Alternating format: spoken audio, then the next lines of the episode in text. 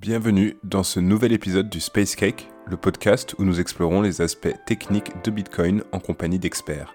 Si toi aussi tu souhaites participer et poser des questions à l'équipe, c'est avec plaisir que nous t'accueillons tous les mercredis en direct sur Twitter. Cet épisode a été produit grâce au dévouement de nos volontaires. Pour soutenir notre émission, n'hésitez pas à vous abonner et à nous attribuer une note sur votre application de podcast préférée. Si vous souhaitez nous envoyer un pourboire, vous pouvez également utiliser une application de podcast 2.0 telle que Breeze ou Fountain pour nous streamer des sats. Et bien sûr, nous serions ravis de lire vos commentaires et d'y répondre dans notre prochain épisode. Alors n'hésitez pas à nous faire part de vos impressions en nous envoyant un boost. Bon épisode Bonsoir et bienvenue, à toutes et à toutes dans ce 23e épisode du Space Cake. Aujourd'hui, c'est notre épisode mensuel de questions euh, et sujets libres. Du coup, au programme, on vous a demandé un petit peu, euh, on vous a demandé des sujets. Et le programme ce soir, ça va être, on va parler vite fait de, Stamps, le nouveau protocole un peu à l'Ordinals, enfin qui suit Ordinals pour, euh, pour inscrire de, la data dans la chaîne. Après, on va parler un peu d'UtriExo, qui est euh, une méthode en gros pour réduire les ressources, la RAM utilisée par un nœud, globalement. Donc on va présenter ça et enfin on va répondre à pas mal de questions qui ont été posées par les auditeurs, euh, notamment sur, euh, sur les wallets Lightning, Phoenix, euh, tout ça. Donc, donc voilà, il y a Loïc et Théo ce soir, Sosten ne peut pas être là. Et puis, puis on va commencer. Donc on commence par Stamps.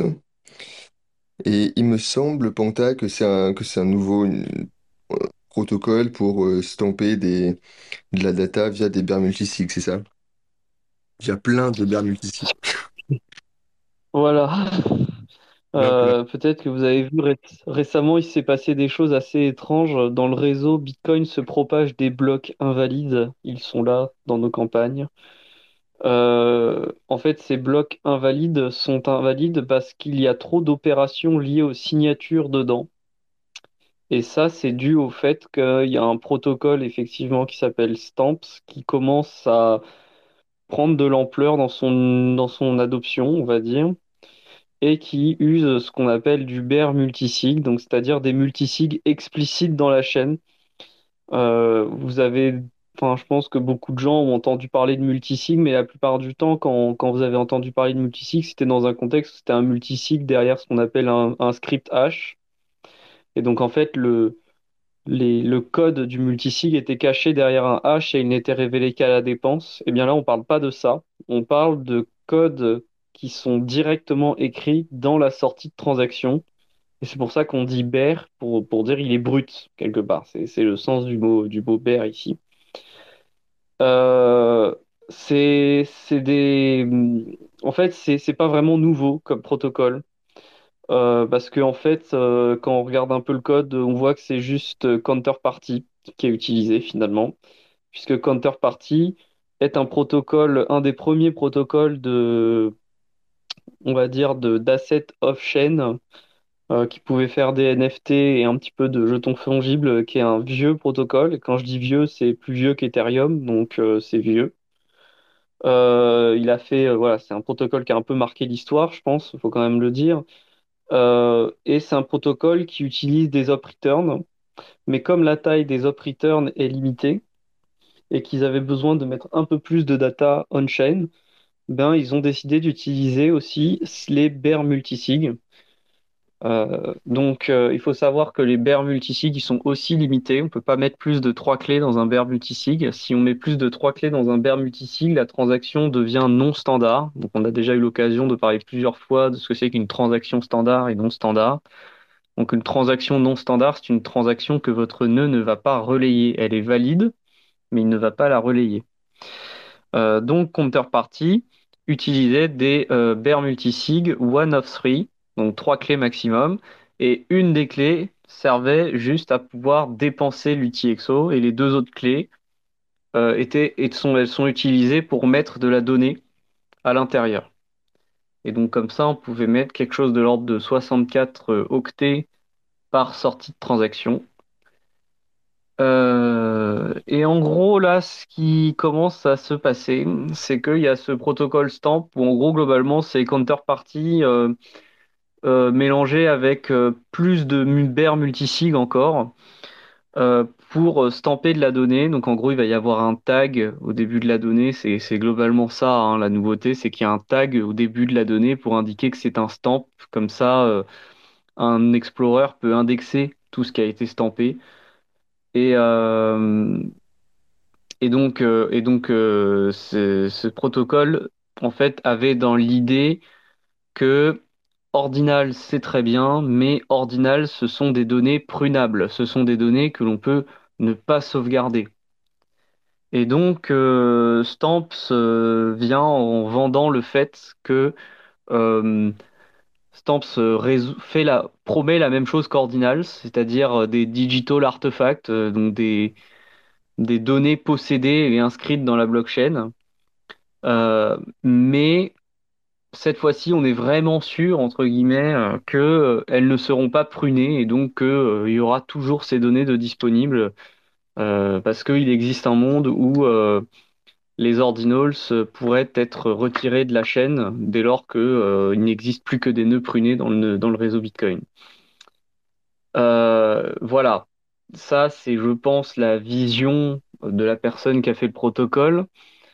Euh, et globalement, euh, pour euh, donner mon opinion là-dessus, euh, n'utilisez pas ce protocole, vraiment. Enfin, c'est, j'ai, eu déjà la première fois quand j'avais vu Ordinals, quand, quand on avait découvert avec Nunes Ordinals, on a eu un peu peur parce qu'on avait peur que ce protocole qui cherche à inscrire de la donnée dans des endroits où on met des scripts créer des choses bizarres au niveau des nœuds qui se mettent à valider des choses euh, qui n'ont pas de sens.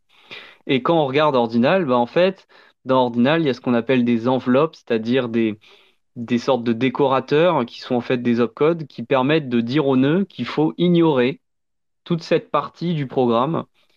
Euh, peu importe que c'est de la donnée ou pas, mais d'une manière ou d'une autre, le Ordinals faisait en sorte qu'on puisse ignorer la donnée. Et euh, globalement, Stamps, euh, bah, il fait pas. Euh, Stamps, euh, il fait tout ce qu'il faut pas faire. C'est-à-dire que déjà, il ne donne absolument pas le choix. Vous pouvez pruner votre nœud, vous avez quand même les données à conserver dans l'UTXO7. Donc, il fait augmenter la taille de l'UTXO7. UTXO7 qui, plus il est grand, plus il est difficile de valider les transactions. Et en plus de ça, il sauvegarde la donnée dans une forme interprétée comme un programme par les nœuds. Euh, et c'est ce qui explique qu'on a des blocs invalides qui circulent dans le réseau Bitcoin aujourd'hui de temps en temps. C'est que les nœuds Bitcoin inter- interprètent les données comme des clés publiques et donc euh, bah, vérifient que ces clés publiques sont correctes, par exemple. Euh, donc la manière avec laquelle c'est une clé publique dans Bitcoin, c'est euh, 33 octets. Un premier octet qui est ce qu'on appelle le, le bit de parité, qui permet d'indiquer si la, la coordonnée Y elle est positive ou négative. En gros, hein, je dis c'est pas c'est pas vrai, mais c'est en gros ça. Et euh, quand on a quand on prend une coordonnée X, une coordonnée X, ça peut être un nombre qui a l'air très très aléatoire entre 0 et 2 puissance 256 moins 1. Mais euh, toutes les coordonnées X, tous les nombres entre 0 et 2, 2 puissance 256 ne sont pas des coordonnées X valides. Il y en a que la moitié qui le sont. Et donc, euh, dans euh, le protocole en question, euh, le dernier, le dernier caractère hexadécimal est entre guillemets miné pour faire en sorte que ce soit une coordonnée X valide. Et, et donc, les nœuds interprètent ça par défaut comme une clé publique et ils vérifient que c'est une clé publique valide. Enfin, ils vérifient des choses. Et justement, il y a cette limite du nombre d'opérations de signature qu'on peut avoir dans un bloc qui a toujours été euh, complètement anecdotique parce qu'en fait, on n'utilise plus du tout ce genre de, de, multisig euh, explicite, euh, justement parce que bah, ça fait vérifier trop de choses à des moments où c'est pas nécessaire. Et, puis bon, bah c'est ça, pourrait être un vecteur d'attaque en mettant trop de la donnée ou justement des, des choses en faisant en faisant fatiguer les nœuds, en leur faisant calculer des choses qui ne servent à rien. Et euh, là, c'est exactement ce que fait le protocole en fait. Donc euh, voilà. Donc si vous voulez faire en sorte que plus personne ne fasse euh, tourner un nœud Je pense qu'il n'y a pas de meilleure façon de s'y prendre, globalement. Et aujourd'hui, là, on, va parler du Trixo parce que la seule bonne réponse à ce type de choses, la seule bonne réponse, la seule réponse définitive à ce type de problème aux personnes qui mettent de la donnée dans l'outil Exo7, c'est de faire en sorte qu'on n'ait plus besoin de conserver la totalité de l'outil Exo7. Et c'est là que Utrixo est intéressant. Voilà.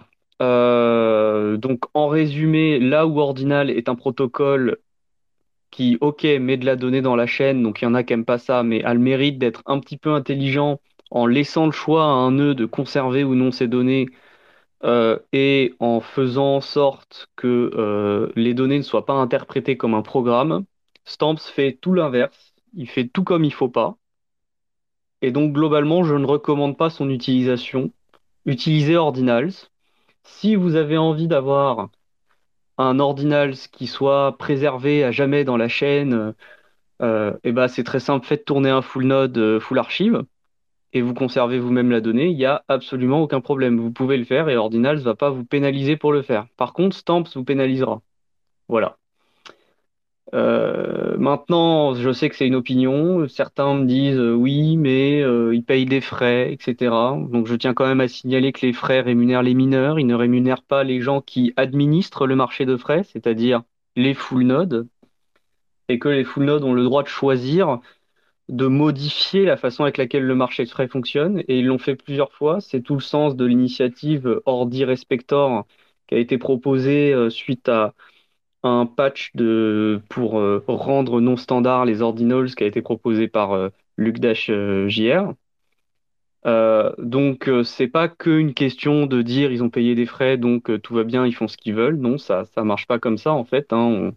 on, est là pour administrer un protocole on n'est pas là pour laisser les gens faire n'importe quoi avec en l'occurrence parce que sinon bah si on fait n'importe quoi avec un protocole pourquoi pas créer plus de bitcoin tiens donc euh, voilà, je suis assez remonté de voir que euh, on n'apprend pas de nos erreurs en fait. C'est-à-dire que d'une part, j'étais assez énervé par euh, cette opposition à tout, tout, stockage de données sur la chaîne, parce que pour moi, il existe des données qui on, peut ajouter des choses dans la transaction tant qu'on fait en sorte que les nœuds Bitcoin ne se retrouvent pas à avoir plus de travail à cause de cette donnée-là. J'ai toujours estimé que c'était légitime. Et de l'autre côté, il y avait des méthodes dont on sait qu'elles sont pas bonnes pour faire ça. Et on en revient encore à les, remettre sur le devant de la scène. Donc ça m'agace un peu parce que bah, d'un côté comme de l'autre, on n'apprend pas. Euh, on veut toujours pas augmenter la taille des up returns, alors que si on augmentait la taille des up returns, ce serait beaucoup plus simple pour ce type de choses-là.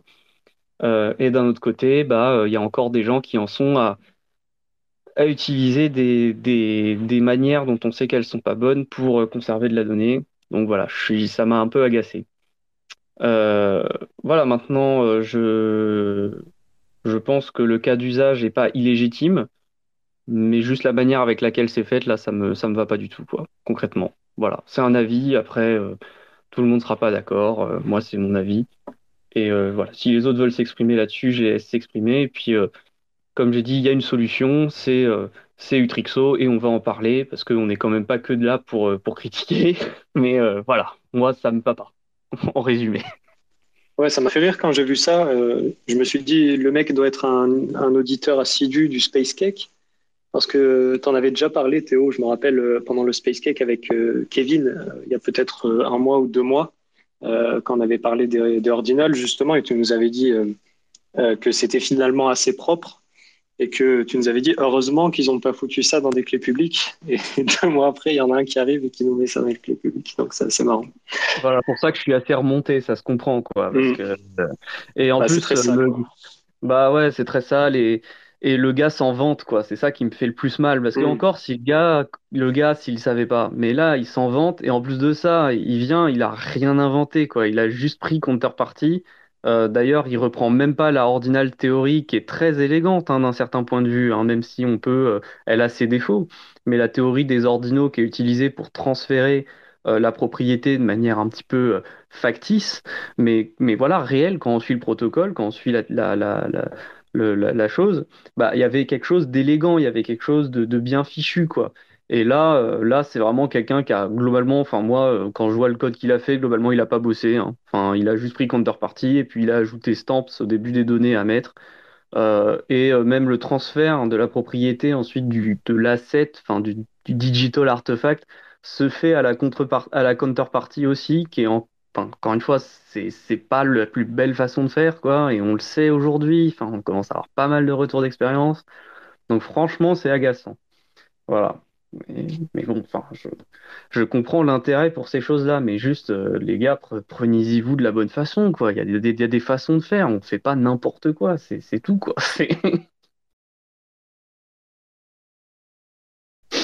Voilà, bref. Salut Archie, tu avais une question sur ce sujet avant qu'on passe sur Utrixo? Bah, j'ai un peu plus qu'une question parce qu'en fait, euh, j'ai eu le débat, euh, enfin, j'ai pas eu vraiment le débat, euh, j'avais pas eu toutes ces informations déjà, euh, merci Pantamis. Euh, mais j'avais échangé avec euh, Jean sur chaîne sur le, le sujet parce qu'il avait posté un tweet que j'avais pas compris, donc il m'avait expliqué en bas. Et en fait, moi, j'avais compris du coup que ça, en gros, que ça, comment dire, ça, ça augmente la taille de l'UTXO et en fait, ça fait chier tous les nœuds parce qu'ils vont devoir télécharger des, des trucs qu'ils devaient pas télécharger spécialement avant. Donc, ça rend l'accessibilité un peu, enfin, j'imagine à long terme, si le, j'imagine le protocole continue longtemps, ça pourrait euh, bah, aller de pire en pire. En fait, c'est, pas une, ju- juste une bonne nouvelle du tout, entre guillemets, parce que ça veut dire que il y a plein de nodes qui pourront pas venir sur le réseau à cause de ça. Enfin, si, imaginons ça s'extrapole vraiment loin, ça peut être terrible, non?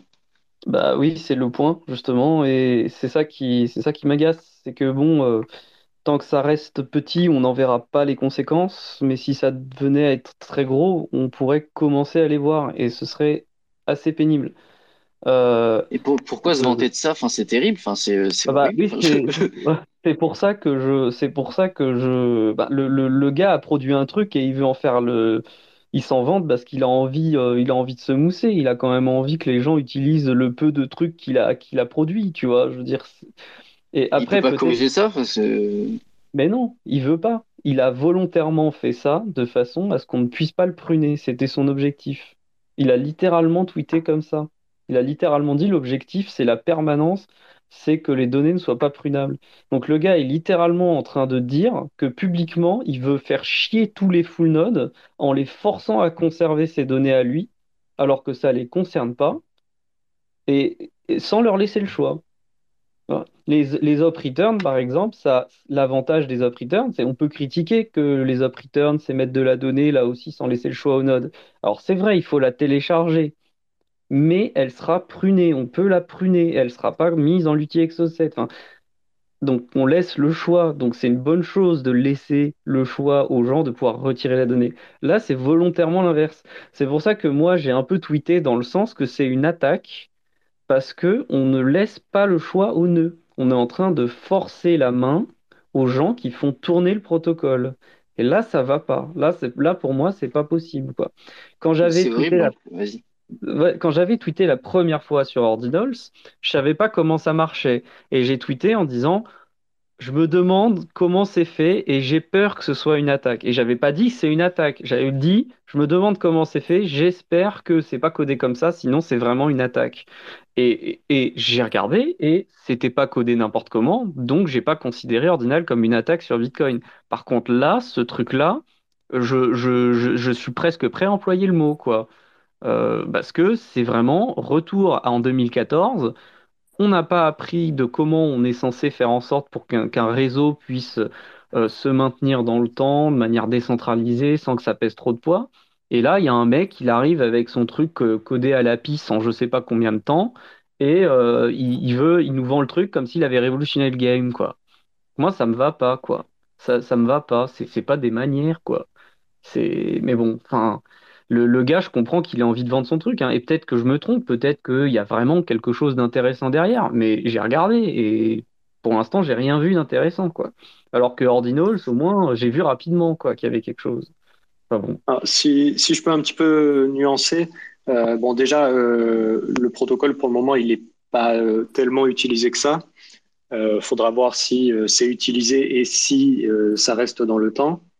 Et peut-être que c'est aussi euh, une forme d'accélération d'un problème qui, dans tous les cas, allait nous tomber dessus euh, plus tard. Euh, je vais en reparler un petit peu après quand on va parler du Trixo, mais l'augmentation de, la taille de l'UTXO 7, c'est quelque chose qui allait nous tomber dessus.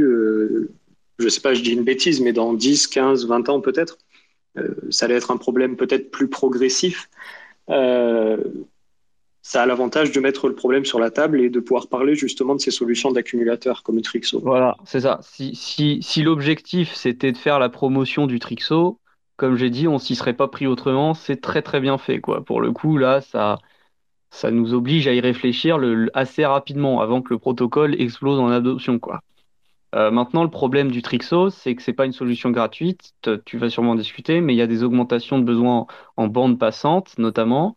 Euh, donc c'est pas gratuit quoi. Donc euh, je veux dire, ok, c'est, ça peut être une façon d'accélérer les choses, mais euh, bon, là en l'occurrence, c'est pas le cas. Enfin, c'est, vraiment pas une.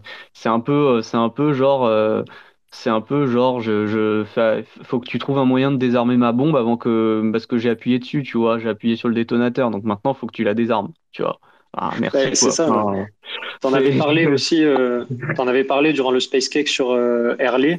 Euh, le gros problème actuel, c'est plutôt la bande passante. Enfin, le gros problème, disons que euh, ce qu'on cherche à améliorer pour le moment, c'est plutôt la bande passante actuellement. Le problème de la RAM en termes de hardware sur les, euh, sur les full nodes, c'était plutôt un problème qu'on voyait à long terme plus loin.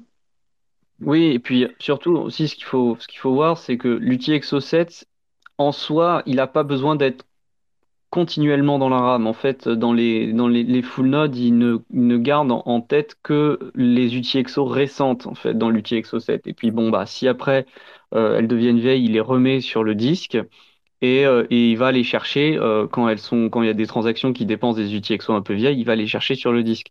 Mais c'est, donc, en soi, c'est pas non plus qu'un problème de RAM. Tu vois, je veux dire, on avait, on a de la, marge, on avait de la marge sur la taille de l'UTXO 7. Et là, le problème, c'est que ce protocole risque de la grignoter. Alors, bon, c'est, enfin voilà, comme tu dis, effectivement, c'est un problème qui allait se poser peut-être à terme. C'est juste que bah là, on n'était pas sûr, et là, on vient d'augmenter la probabilité d'un seul coup que, que le problème arrive, quoi. Donc euh, bon, c'est c'est un peu compliqué.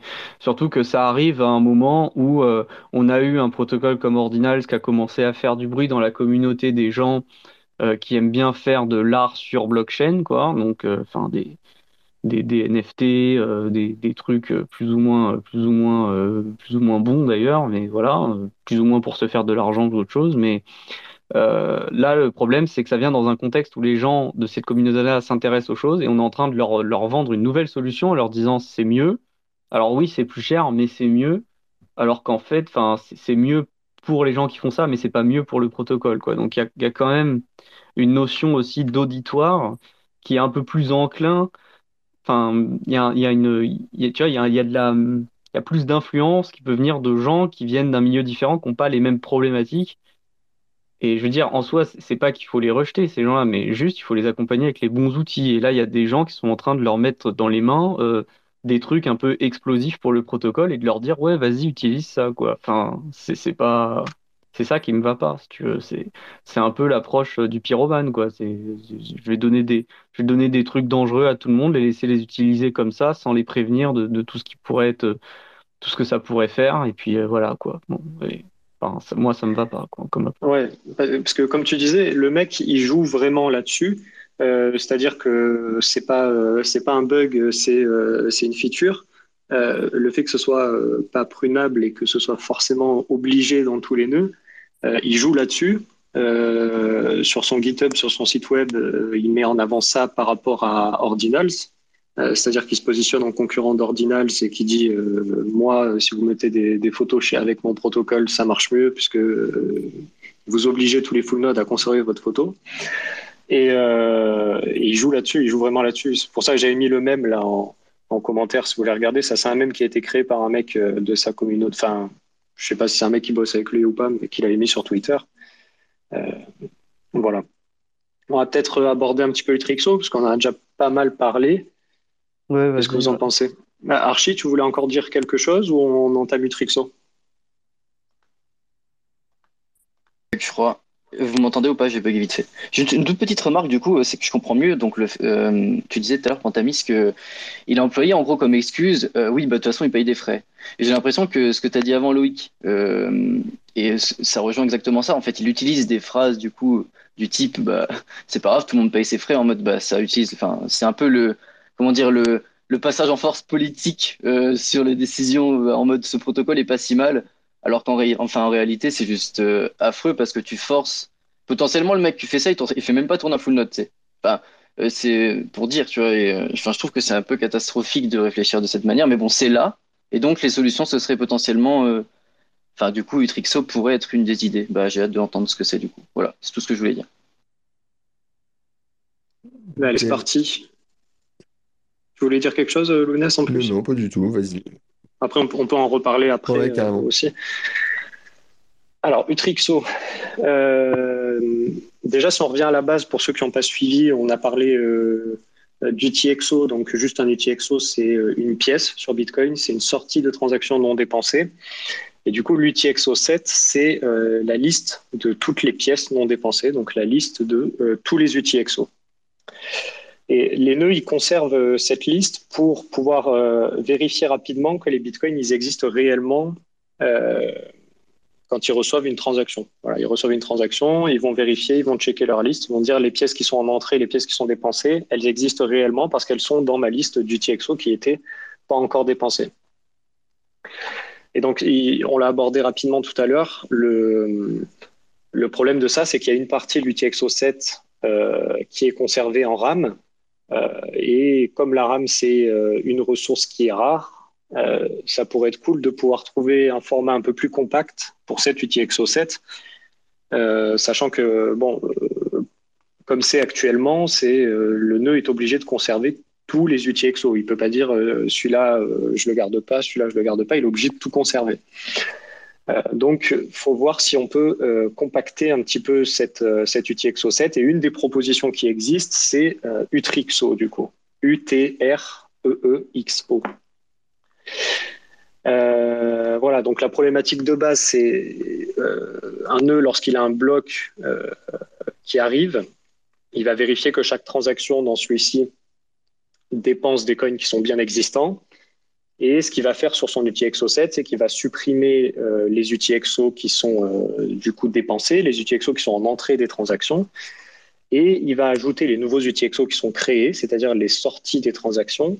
Ben, il va les ajouter à sa base de données, à son UTXO 7.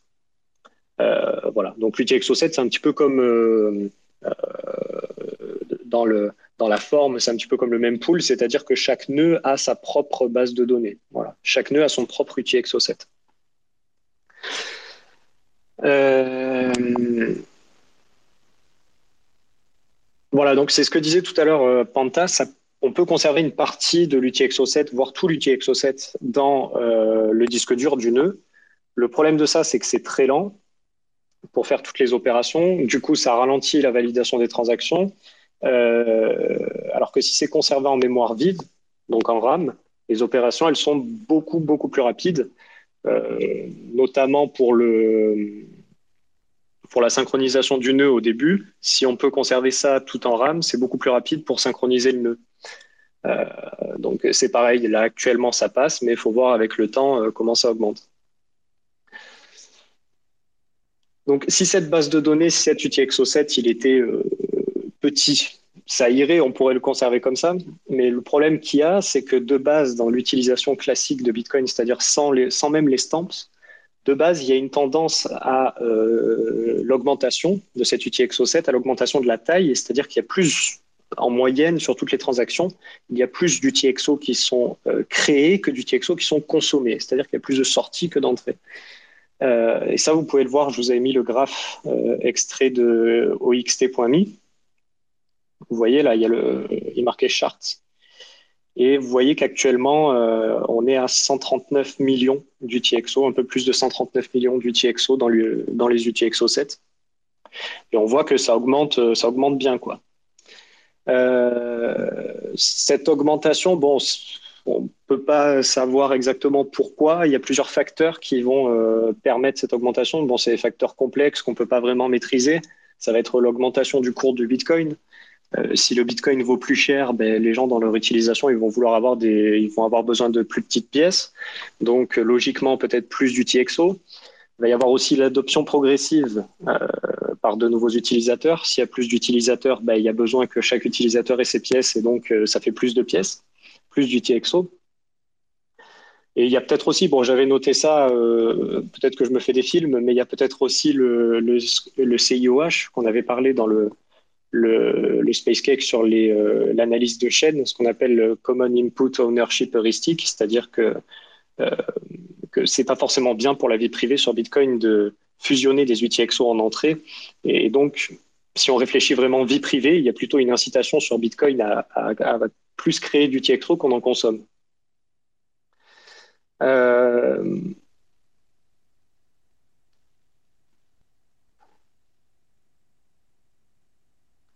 ouais, j'avais noté si chaque personne sur Terre possédait ne serait-ce que deux UTXO, ce qui n'est pas forcément beaucoup, ça ferait plusieurs téraoctets euh, nécessaires juste pour l'UTXO 7, donc, euh, ce qui est énorme. On ne pourrait pas du tout le conserver en RAM. Pour synchroniser des nœuds, ça serait même pas possible.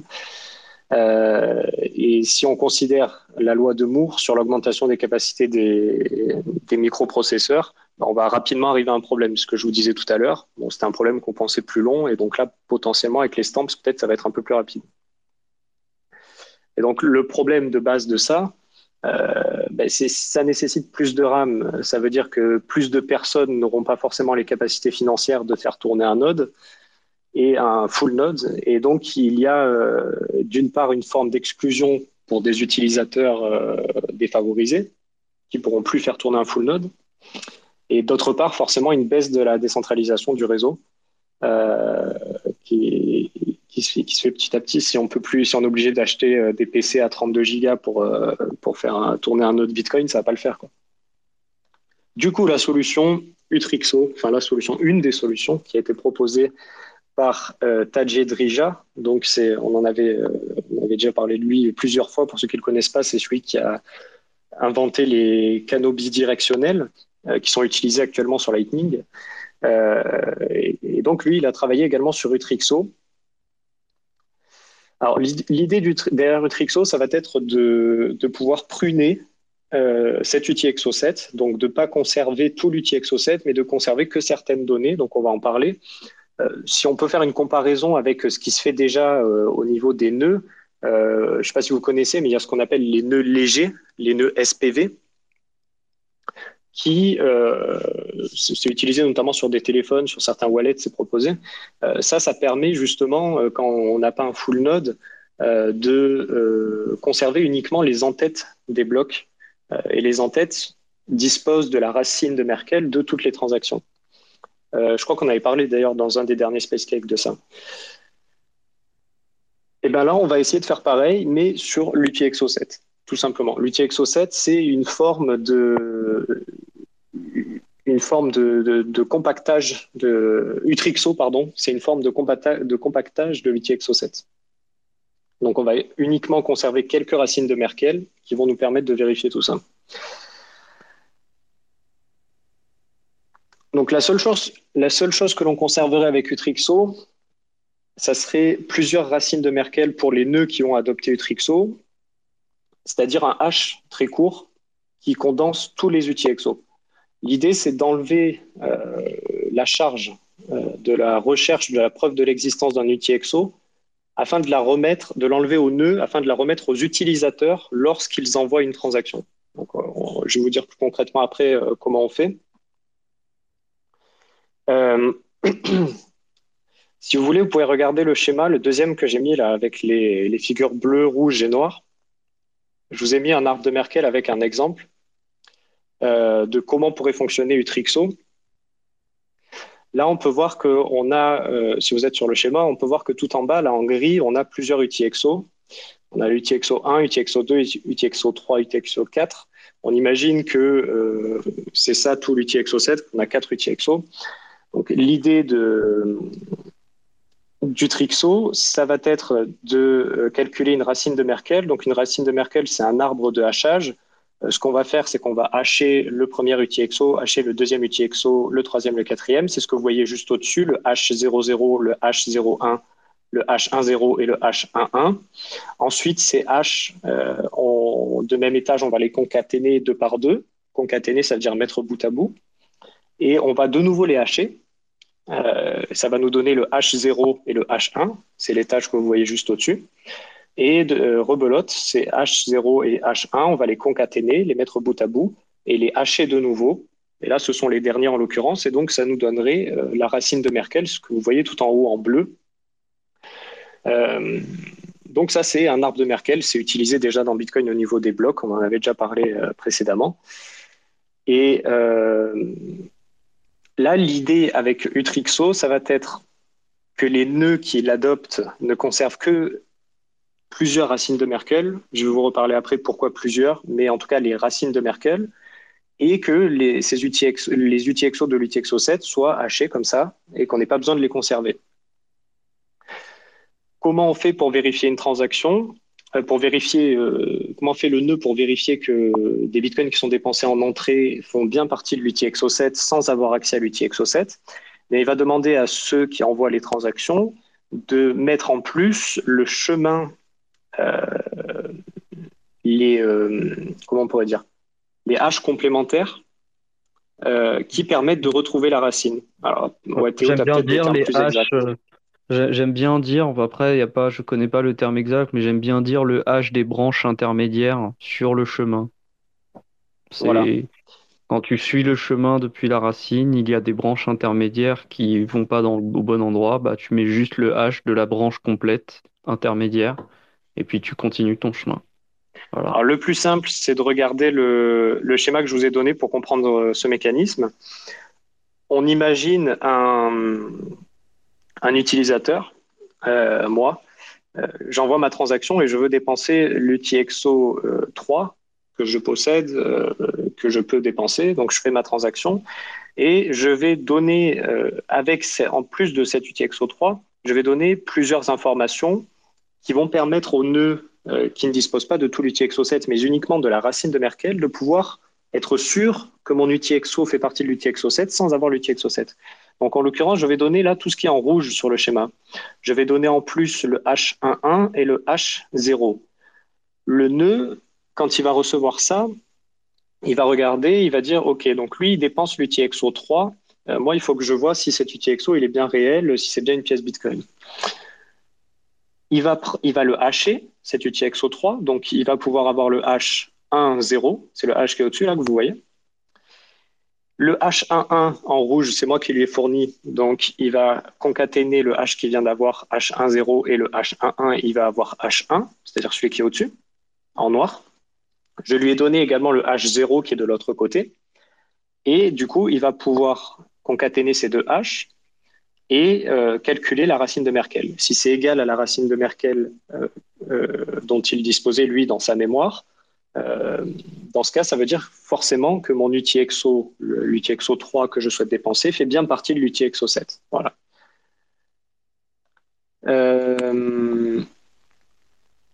sur Utrixo, on utilise des arbres de Merkel qu'on appelle parfaits, c'est-à-dire c'est des arbres comme je vous ai mis là sur le schéma en deux par deux.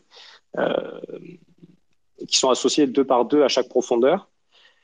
Aujourd'hui, donc, euh, comme vous avez vu sur le schéma précédent d'OXT, il y a à peu près 140 millions d'UTXO. Comme 140 millions, ça fait moins de 2 puissance 28, il faudrait actuellement 28 arbres de Merkel pour Utrixo sur Bitcoin. Si c'était adopté, si, on le mettait en place là, là aujourd'hui, il faudrait 28 arbres de Merkel de ce type, là, comme je vous ai montré, évidemment beaucoup plus grand. Hein. et Puisque chaque c'est pas c'est pas vraiment ça, c'est plutôt que la profondeur de, des arbres de Merkel que tu vas utiliser, elle sera inférieure à 28. C'est des profondeurs, tu vois, c'est le nombre mm. d'étages dans ton dessin. Euh, il y aura 28 étages, euh, c'est-à-dire avec un arbre qui a 28 étages, je représente toutes les outils exo déjà. Après, c'est juste que comme tu dis, il faut utiliser des arbres parfaits. Euh, donc en fait, on, va utiliser maximum 28 arbres qui ont maximum 28 niveaux, en gros. En gros, je, dis ça intuitivement, mais c'est à peu près représentatif quand même, hein, bien sûr. Ouais, ça, j'avais vu pour le calculer, il fallait justement euh, prendre euh, une puissance de 2, comme c'était un arbre parfait. Et si on a, donc là actuellement, 140 millions d'UTXO, si, si, on prend 2 puissance 27, c'est supérieur, donc il nous faudra 2 puissance 28, c'est inférieur, du coup il nous faudra 28 arbres. En fait, c'est que tes arbres, il en faudra peut-être, je ne connais pas exactement, mais c'est que ton, avec un arbre de 28 étages, tu représentes déjà tout. Donc, tu vas peut-être avoir une vingtaine d'arbres pour représenter euh, précisément euh, le, les, toutes les outils EXO, mais leur hauteur ne dépassera pas 28. Et, mais tu auras, maximum une vingtaine d'arbres, quoi. C'est, en fait, comme le, le fait d'être parfait, c'est le fait qu'il y ait une puissance de 2 dans ton arbre en feuilles. Et c'est juste que du coup, il faut que tu décomposes les. Pour un nombre du TXO quelconque, un nombre quelconque du TXO fait généralement pas une puissance de 2. Donc du coup, ce que tu fais, c'est que tu le décomposes en puissance de 2. Et pour chaque puissance de 2, tu construis un arbre. Et donc bah, le, le plus grand, entre guillemets, il fait, euh, fait au mieux, au, plus 28 étages. Et puis après, tu peux en avoir des plus petits de 27, 25, etc. etc. tu vois. Je pense que c'est ça qui, qui, va, qui serait fait. En tout cas, je, pense que c'est ça l'idée, le sens du mot arbre parfait et pourquoi il y en a plusieurs. Mais maximum, la comparaison que tu fais avec les puissances de 2 te donne le nombre d'étages, pas le nombre d'arbres en fait. Te le donne aussi, mais pas directement. Enfin, le, le nombre d'arbres, il dépend de comment tu comment se décompose en puissance de 2 le nombre du TXO à représenter, quoi. Tu, tu vois ce que je veux dire? Ça, ça va? En, en gros, Mais, euh, ouais, mais je, je, pensais justement que la puissance de 2 permettait de, de montrer justement ça. Euh... Bah, la, puissance de 2, elle te permet d'indiquer le nombre d'étages. Mais par exemple, imagine tu as 2 puissance 28 moins 1 UTXO à représenter. Euh, bah, du coup, il y a un nombre impair de, d'UTXO. Or, nous, ce qu'on veut, c'est que des arbres dont le dernier étage est complet. C'est ça, le, les arbres parfaits, je pense. Et dans ce cas-là, il va y avoir par exemple un arbre qui n'aura qu'une seule UTXO, une racine de Merkel avec une seule UTXO dedans. Et puis il y en aura une autre avec deux UTXO, et puis une autre avec quatre UTXO, et puis une autre avec 8, puis une autre avec 16, puis une autre avec 32, etc., etc., etc., jusqu'à 2 puissance 27. Et si on ajoute une UTXO, eh ben on va tout remettre dans un seul arbre avec, euh, euh, avec 28 étages. Tu, tu vois ce que je veux dire? Ouais. Mais du coup, si euh, on a un nombre total d'UTXO euh, qui est entre 2 puissance 27 et 2 puissance 28, comme actuellement, euh, on a forcément 28 arbres. Non, t'en as 28 que si t'es à 2 puissance 28 moins 1 UTXO. T'en as Ok. moins que 28 en fait. C'est la hauteur de l'arbre le plus grand sera de 27 étages Mhm. et il y aura maximum 28 arbres. Je pense que c'est ça l'idée. Ok. Euh, bah, c'est ce que j'avais lu dans le, euh, le livre de hum, Provost. Soit il D'accord. s'est trompé, soit j'ai mal compris. Euh, bah écoute, euh, je pourrais le relire dans ce cas-là pour, pour, pour m'assurer que je te dis pas des conneries. Mais c'est c'est juste que pour moi, un, Bah, là, je l'ai là, là, j'ai regardé rapidement. C'est, ce qu'il dit, c'est There are currently a little under 100 million coins in existence because this is less than uh, 2 puissance 27. It will take uh, 27 trees to represent them all. Oui, voilà, c'est Each ça. share Ça, c'est vrai. 250. Ça, c'est vrai aussi. Oh, Voilà. Du coup, c'est ce que j'essayais de dire, mais peut-être que je l'ai mal dit. Each Non, euh, 256H. Euh, Voilà. C'est juste que par exemple, 2 puissance euh, 28 UTXO, ça sera représenté avec un seul, un seul arbre de 28 étages, par exemple. C'est le nombre d'arbres peut diminuer quand tu augmentes le nombre d'UTXO, ça paraît absurde, mais c'est Oui, parce oui, que quand oui, tu augmentes oui. le nombre Ça, j'ai bien d'étages, compris, ouais. voilà. Et, mais, mais Hmm. oui, effectivement, mais, t'as- mais c'est- ce qu'il dit est vrai, c'est qu'effectivement, il y aura maximum 27, 27 arbres pour le représenter. Et le plus grand fera 27 Ok. étages. Maximum 27, ok, c'est pour ça. Ok. Voilà. Euh, ok, bah du coup, moi j'avais calculé, j'avais fait le petit calcul maison euh, pour euh, si on a 28 arbres actuellement, ce que ça ferait. Si on utilise des chats 256, ce qui semble le plus probable actuellement, ça ferait du coup euh, 28, euh, 28 arbres. J'avais marqué 28 fois 256 bits. puisque les nœuds justement qui adoptent Utrixo ne conservent que le top hash, c'est-à-dire le dernier hash qui fait 256 bits, donc 28 fois 256. Ça fait à peu près 900 octets euh, au lieu de plusieurs gigaoctets actuellement. Euh, donc la différence est énorme et ça permet, comme disait tout à l'heure Théo, de de plus penser à ce problème, de le résoudre complètement, quoi. C'est la Alors- exponentielle. hein. Concrètement, ça, ça permet de conserver un nombre exponentiel du, du TXO en la taille de ce qu'on conserve, quoi. C'est vraiment un effet exponentiel, c'est c'est extrêmement rapide. Voilà. Donc du coup, très- avec relativement peu de trucs, on arrive à conserver toute l'information, quoi. Du coup, le, un des problèmes au niveau de, de- enfin un des problèmes, euh, une des concessions qu'il faut faire au niveau du Trixo, euh, c'est que cela nécessite d'utiliser ce qu'on appelle, ce qu'ils appellent des bridge nodes, euh, qui permettent, euh, voilà. En fait, l'inconvénient, c'est qu'il va y avoir forcément des personnes qui vont devoir conserver des, des UTXO7 classiques comme on a actuellement, et donc qui devront avoir des ordinateurs avec beaucoup de RAM, euh, ou alors des ordinateurs qui sont très lents, euh, mais qui, en conservant tout sur le disque dur. Euh, et les, les nodes Utrixo devront s'appuyer parfois sur ces bridge nodes. Euh, pourquoi? Parce que en tant que nœud, quand on reçoit une transaction, on a deux moyens de recevoir une transaction. C'est soit on la reçoit via le réseau, normalement, on l'ajoute dans notre même pool, on la vérifie, voilà. Soit c'est une transaction que l'on n'avait pas reçue et on la reçoit directement dans un bloc qui a été validé, qui a été miné. Donc, dans le premier cas, si on reçoit une transaction euh, directement par le réseau, il y a deux possibilités pour les nœuds Trixo. Soit la transaction, elle contient la preuve du Trixo, et dans ce cas, pas de souci, on procède à la vérification, on peut faire euh, comme je, vous ai expliqué avec l'arbre de Merkel. Soit la transaction, elle contient pas la preuve, c'est-à-dire les haches intermédiaires, les branches, je sais plus comment tu as dit, euh, Théo, désolé, les branches intermédiaires, je crois que tu as dit. Oui, branches intermédiaires, c'est bien. Voilà. Et si la transaction elle contient pas ça, c'est-à-dire qu'une transaction euh, comme là on fait actuellement, euh, ben, le nœud ce qu'il peut faire c'est simplement l'ignorer. Voilà, il dit cette transaction elle me plaît pas, je la je la passe pas. Euh, sauf que dans le second cas, c'est-à-dire dans le cas où le nœud recevrait cette transaction qui ne contient pas la preuve directement dans un bloc qui a été miné, ben là il peut pas refuser le bloc qui a été miné. Et pourtant il faut bien qu'il euh, puisse vérifier que la transaction dedans, euh, elle, dépense des UTXO qui font partie de l'UTXO 7.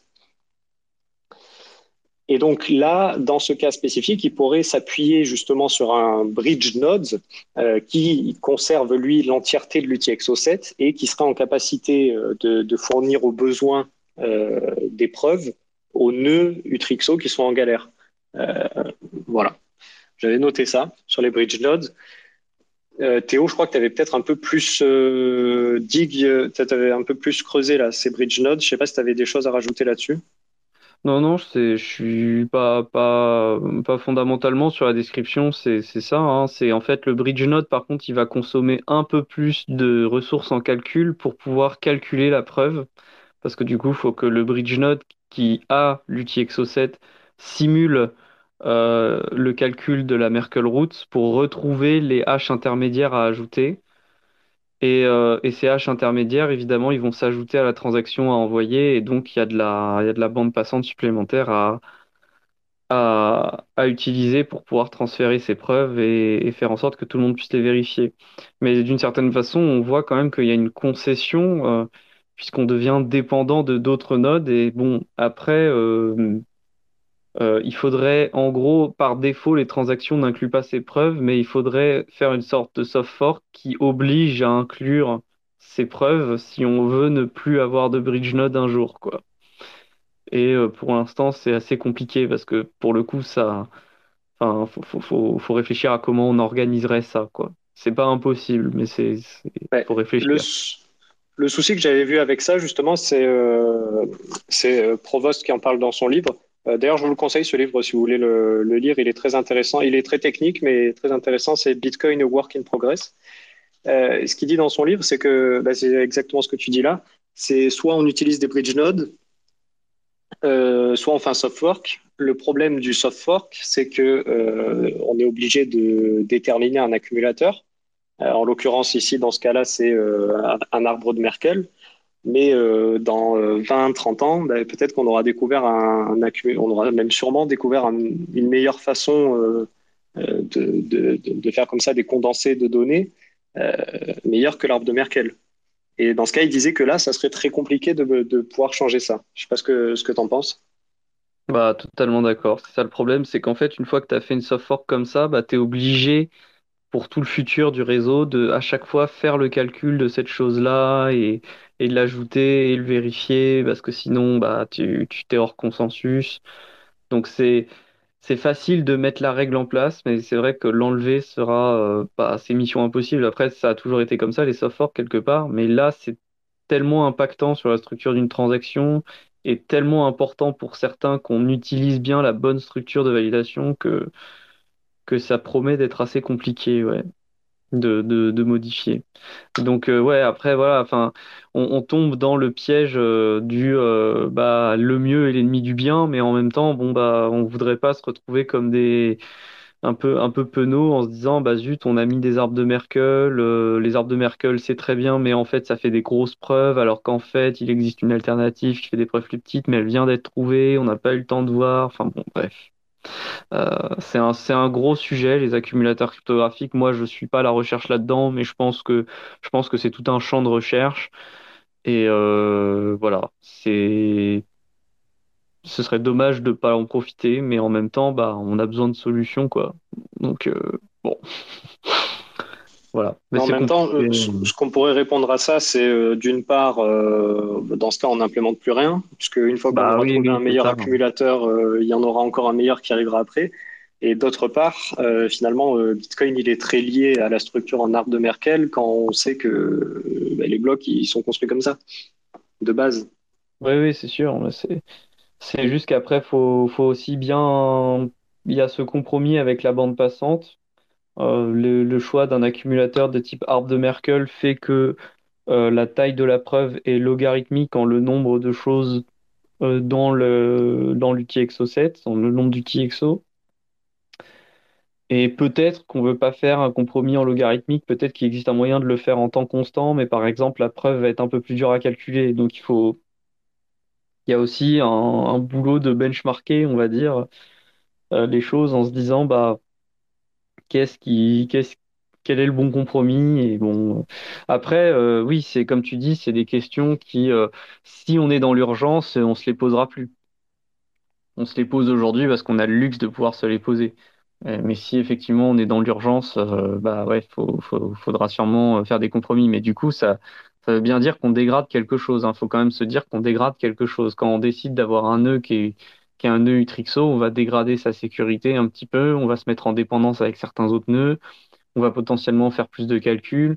Donc euh, voilà, c'est des compromis. Euh, bon, ça, c'est pas forcément un problème pour nous, euh, les gens des pays riches, mais peut-être que pour certains, ce sera vraiment un problème, quoi. Donc dans ce cas, on n'aurait pas fait aussi les nœuds SPV.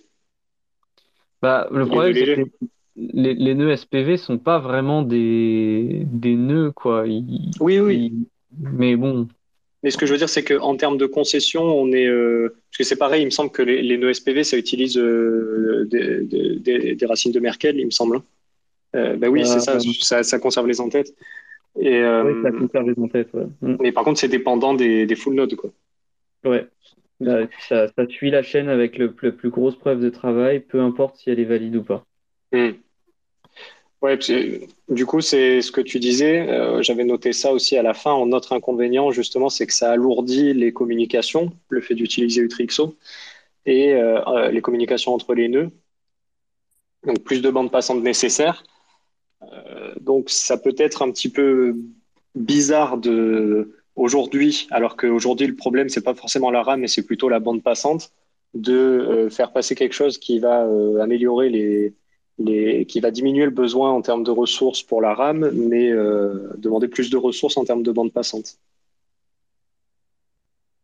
Ouais, c'est ce que je te disais sur l'histoire des tailles de preuve. Si tu veux, aujourd'hui, on a un genre d'équivalent de l'accumulateur UTXO de, du TriXO, c'est l'UTXO 7 lui-même. Et avec l'UTXO 7 lui-même, bah, la taille de la preuve est constante. J'ai juste à te dire quel est l'UTXO que je dépense. Alors qu'avec Utrixo, tu augmentes la taille des preuves pour diminuer le besoin de conserver des choses de manière euh, persistante de ton côté. Et aujourd'hui, ça n'a pas de sens de faire ça parce que en fait, euh, on a le, c'est pas le stockage le problème. Euh, et l'outil Exo 7, on arrive à le, on, on- peut le conserver en partie dans, dans les espaces disques, même si effectivement on perd en validation. En temps de, c'est surtout la synchronisation qui devient compliquée, mais voilà, si on réfléchit à un moment à des solutions qui permettent de, de démarrer à des outils exo plus tardifs que de tout revalider, bon, avec ces compromis évidemment. Euh, mais, euh, mais voilà, c'est ça aussi qui fait que c'est c'est pas pas non plus un gros sujet prioritaire. Maintenant, bon, voilà, hein, on a parlé de Stamp tout à l'heure. Euh, si ça devient une priorité à cause de Stamp, bah, on en discutera. hein, il y aura des discussions. Peut-être que ça vaudra le coup.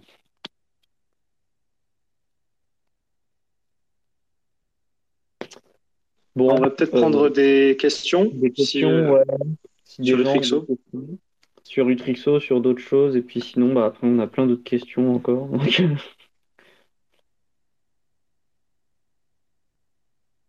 non, il n'y a personne qui a des questions. Il y a euh, Jean sur chaîne qui nous a fait une magnifique image là, pour illustrer les arbres de Merkel Jean sur chaîne, il a. dans les commentaires. Je sais pas si on peut la partager au-dessus, je sais pas comment. Ah oui, ah oui, avec, euh, avec Angela Merkel. Bah oui, oui, c'est la, c'est la blague. C'est la blague. Bon, bah, s'il n'y a pas de questions sur Trixo, merci pour la présentation. On va pouvoir euh, prendre les questions de Kibevox, qui Ouais. sont globalement sur euh, l'utilisation d'un wallet Lightning du point de vue d'un débutant en Lightning. J'ai pas la liste de questions là, Je, j'essaie de je, je retrouver l'ai sous ça. les yeux. Alors, il y a 14 questions, donc il nous a bien préparé un, un bon truc. Du coup, il dit, je souhaite avoir un wallet Lightning sur mon smartphone. Je pensais utiliser le wallet Phoenix, mais j'ai plein de doutes. La première question, c'est comment fonctionne un wallet Lightning sur un smartphone? Et c'est quoi la différence avec un nœud, euh, avec un nœud Umbrel, par exemple? Alors bon, Alors, aujourd'hui, aujourd'hui, ça c'est pas un node. Les, les trucs sur les Umbrels, c'est des nodes, c'est des nœuds euh, qui peuvent faire du routage. Ils sont connectés en permanence euh, euh, par des, enfin pas par plus plus maintenant, je pense aujourd'hui, mais en général, c'est des c'est des nœuds qui ont vocation à maintenir des canaux publics euh, pour faire du routage de paiement. Euh, qui sont, euh, qui contiennent le, nœud Bitcoin et tout ça pour pouvoir euh, surveiller le réseau Bitcoin et, et router des paiements. Donc les nœuds sur des... Et puis c'est des, des nœuds aussi qui vont télécharger ce qu'on appelle le graphe, c'est-à-dire ils vont demander aux autres nœuds Lightning quels sont les canaux dont ils ont connaissance. Et il va comme ça construire le graphe actuel du réseau. Alors qu'un nœud sur téléphone euh, va faire quasiment exclusivement que des canaux privés avec euh, certains nœuds qu'on va notamment appeler les Lightning Service Providers, euh, qui vont leur fournir de la liquidité, récupérer des frais de, de des commissions via les frais de routage sur, sur ces canaux pour payer la liquidité qu'ils mettent à disposition. Et puis le nœud sur le téléphone ne va pas télécharger la totalité du graphe du réseau, pas, enfin, pas systématiquement. Euh, il peut se contenter de télécharger qu'une partie et, euh, et aussi il peut déléguer la possibilité, le, fait de router le paiement à son intermédiaire avec qui il est connecté. Et ce qu'on appelle du trampoline routing. Je crois que ça, ça se fait par exemple sur Electrum, des choses de ce type-là, et je pense que ça se fait sur Phoenix aussi. Euh, voilà, donc euh, globalement, euh, un nœud sur, sur téléphone, à moins que ce soit un programme qui commande un nœud sur une Raspberry Pi qu'on possède, un nœud sur téléphone, en général, ça va être un nœud Lightning qui globalement utilise un, un nœud privilégié, un intermédiaire privilégié qui ne possède pas les fonds, mais qui lui permet de recevoir et de payer assez facilement en étant un, un nœud fortement connecté au réseau pour, euh, avec beaucoup de liquidité pour pouvoir euh, faire passer les paiements sans encombre. Je sais pas si tu as quelque chose à, ajouter, Lounès, là-dessus. Non, non, très bien. Et du coup, bah, ça amène un petit peu aux quelques questions suivantes. euh, Ça ressemble tout un petit peu. Euh, quelle est la différence entre les différents types de wallets, comme Wallet of Satoshi, Breeze, Phoenix? Pourquoi en choisir un plutôt que l'autre? Déjà, ça, ça c'est pas mal. Du Ouais. coup, au, au niveau des différences fondamentales des wallets Lightning, bah déjà, tu as deux grandes catégories. T'as les... Enfin, tu deux catégories. Tu as les, t'as les wallets custodiaux et les wallets non custodiaux. Donc, les wallets custodiaux, en fait, tu utilises le, le nœud de quelqu'un d'autre. C'est juste une base de données, de données par-dessus le, par-dessus le nœud d'une d'une boîte, par exemple. Donc, quand tu utilises le Wallet of Satoshi, eh ben, tu utilises leur gros nœud Wallet of Satoshi. Et en fait, euh, ce que tu possèdes, c'est simplement une ligne dans une base de données qui dit que ton wallet possède tant de, tant de Bitcoin. Donc ça, c'est custodial, t'es pas maître de tes clés, tu, dépends complètement d'eux. Et de l'autre côté, tu as des, des wallets euh, non custodiaux, où là, par contre, effectivement, c'est le nœud qui tourne euh, en théorie sur ton téléphone. Après, maintenant, avec Voltage ou sur d'autres trucs, ça peut être... euh, Enfin, avec les brises SDK et tout ce qu'ils sont en train de, développer, ça peut être aussi où tu possèdes les clés, mais ça ne tourne pas sur ton téléphone, ça tourne sur un serveur. Mais c'est pas encore très développé, donc du coup, on va, on va juste, euh, va juste pas en parler, je pense. Et donc, du coup, euh, Breeze et Phoenix, par exemple, eh ben, tu fais tourner le nœud directement sur ton, sur ton téléphone. Donc, tu possèdes des clés, mais c'est juste un nœud pour recevoir et envoyer. Il fait pas de routing, etc. Et puis, il dépend généralement d'un LSP pour, euh, pour garder le graphe, calculer les routes, etc. Et euh, pourquoi choisir l'un plutôt que l'autre? Eh ben, de manière générale, il faut éviter le, custodial parce que vous n'êtes pas maître de vos fonds. Donc du coup, c'est, bien mieux de, choisir un wallet euh, non custodial, même s'il y a souvent euh, des frais en plus, etc.. Ouais, ce qui va se passer principalement sur les wallets custodiaux, c'est que si vous voulez recevoir, par exemple, de l'argent alors que vous venez de setup le nœud, euh, eh ben, bah, le, le premier paiement que vous devez recevoir, il doit être suffisamment important pour que le, le LSP, donc le Lightning Service Provider, la- le nœud avec lequel vous, vous interagissez, vraiment avec le réseau Lightning, euh, il faut qu'il ouvre un canal euh, de paiement vers vous. Et donc, il va payer des frais de transaction et il va payer des frais de transaction on-chain. Donc, si vous recevez 100 Satoshi, bah, évidemment, il n'a pas de quoi les payer. Euh, voilà, donc c'est le prix pour euh, garder la possession de ces fonds, c'est que les premiers paiements euh, doivent être assez importants en taille au début. Une fois qu'on a fait les premiers paiements, le canal il a été ouvert, le LSP il a mis un peu de capacité, donc c'est déjà plus facile à gérer. Mais voilà, Dans le, dans le cas de Phoenix, par exemple, euh, quand il n'y a pas assez de liquidité entrante sur votre nœud, ils prennent 1% de frais sur, euh, sur le paiement qui arrive pour vous ouvrir un canal de la taille du paiement qui arrive plus un, petit delta, quoi. Avec un minimum de 3007. C'est pour ça que généralement, quand, quand je conseille d'utiliser Phoenix, je leur dis de, de faire un, gros paiement dessus euh, de 500 000 à 1 million de sats pour ouvrir le canal. Et après, une fois que tu as ton canal, et ben, tu peux facilement payer, recevoir, etc. Et il faut garder en tête euh, cette histoire de liquidité où si tu n'as pas de liquidité entrante, et ben, euh, à l'instant T, quand tu reçois un paiement, et ben, le LSP va rouvrir un, autre canal et du coup, il faut refaire payer des frais.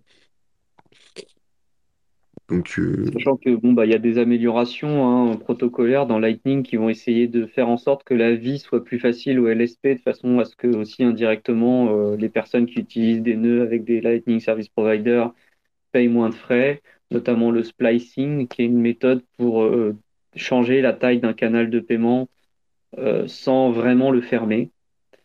Euh, mais voilà, pour l'instant, effectivement, quand, quand on a des...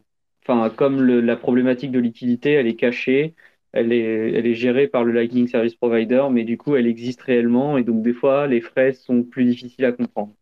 Hein, voilà. Mais à un moment, on va payer plus de frais parce que bah, euh, problématique de liquidité. Donc euh, bon, c'est pas forcément explicite sur le wallet parce que le wallet essaie de faire en sorte qu'on n'ait pas à devoir gérer ce type de choses, mais ça peut arriver.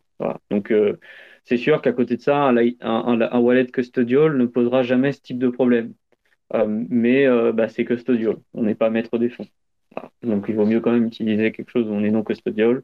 Mais euh, voilà, faut, faut pas être surpris si des fois les frais semblent élevés Il y a des vraies raisons à ça. C'est pas juste du scam, quoi. Voilà.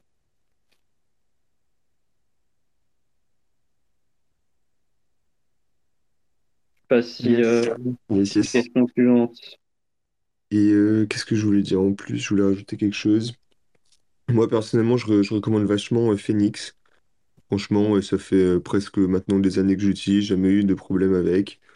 Euh, Il y a quelques frais euh, à l'ouverture, mais bon, euh, comme je vous ai dit, une fois que, une fois que vous avez fait un paiement d'un ou deux millions de Satoshi, vous les renvoyez dans l'autre sens, vous pouvez recevoir presque autant que vous voulez. euh, vu que c'est pour des petits paiements de la vie de tous les jours, c'est c'est largement suffisant.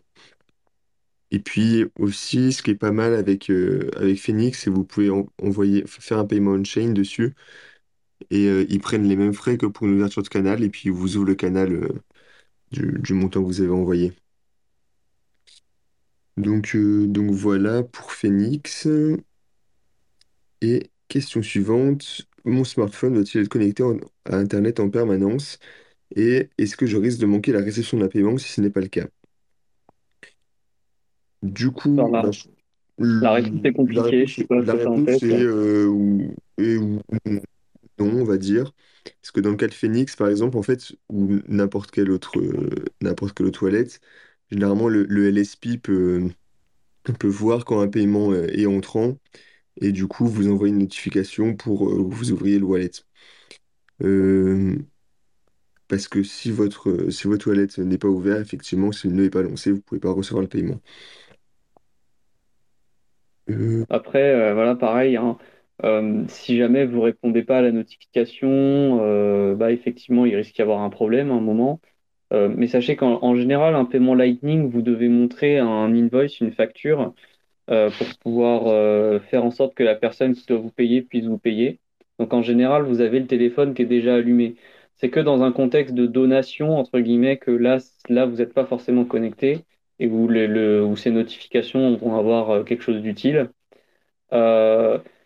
Et euh, si jamais vous n'êtes pas en mesure de répondre alors que vous avez un paiement qui, qui, est pour vous alors que vous n'avez pas envoyé de facture, euh, bah dans ce cas-là, il, y a encore des solutions qui pourraient exister potentiellement, qui ne sont pas encore implémentées, mais voilà, il y a des, il y a des gens qui réfléchissent avec ce qu'on appelle des paiements asynchrones. Euh, maintenant, bon, dans l'immédiat, c'est c'est pas nécessaire, hein, clairement.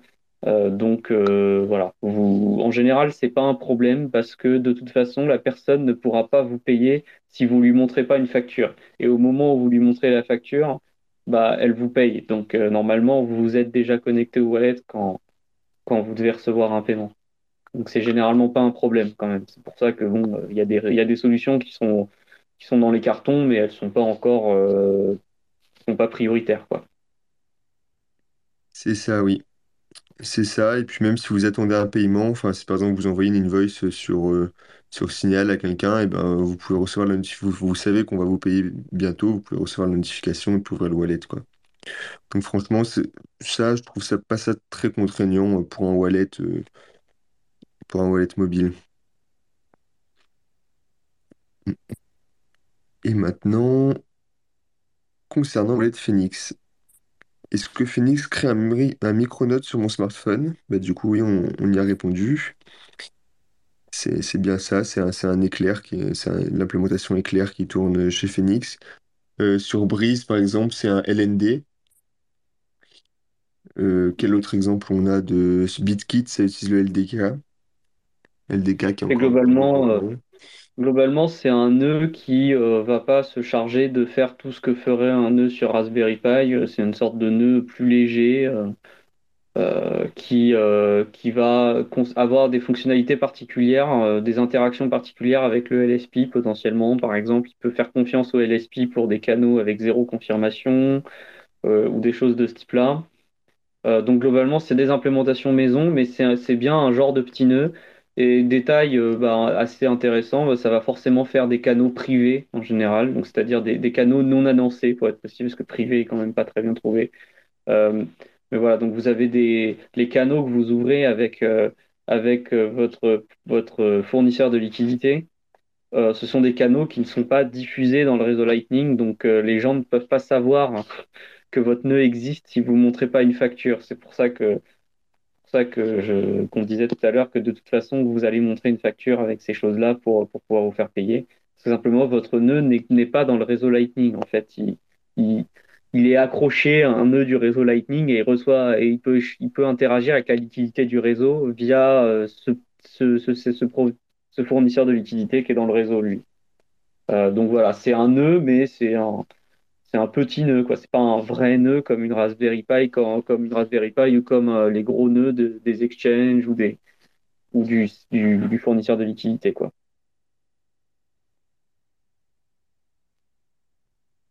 Yes. Ah, on a peut-être une question. Hop, que j'accepte. Hop là. Il y avait une question sur euh, l'informatique quantique aussi. Après de, de, de Kibevox, qu'il avait mis en commentaire, je pourrais y répondre si vous voulez sur les adresses. Ça marche. D'ailleurs, il me semble qu'il a répondu en disant euh, qu'il il avait eu ta réponse euh, dans ta formation. Non? Yes.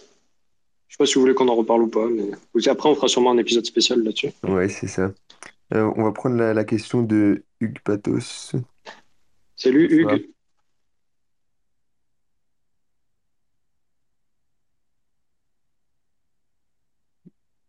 J'ai l'impression qu'on se fait rect à chaque fois qu'on fait monter quelqu'un.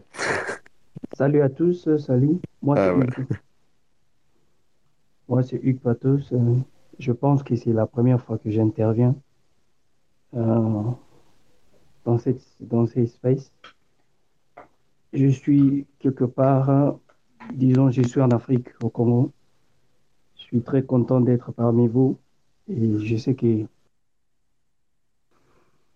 j'aurai aussi beaucoup à faire depuis 2018, hein, en dépit des tours, en dépit de toutes les réalités, mais on est là, on est passionné quand même par rapport à la technologie et tout. Alors, moi, j'avais, ma, préoccupation était au niveau de,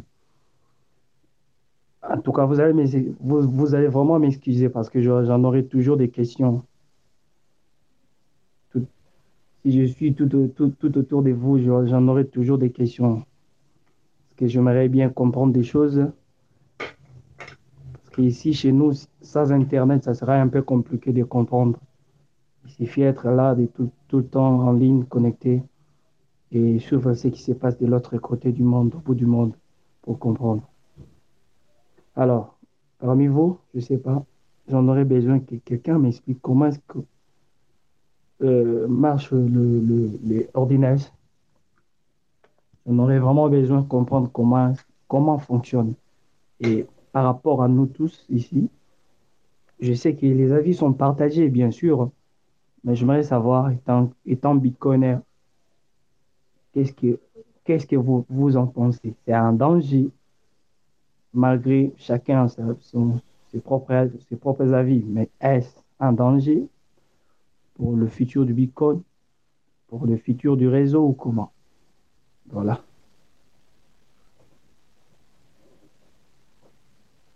Euh, ok, donc ta question c'est euh, comment fonctionne Ordinal dans les grandes lignes? Et est-ce que c'est en gros est-ce que ça met en péril le protocole euh, d'une manière ou d'une autre, c'est ça? Oui.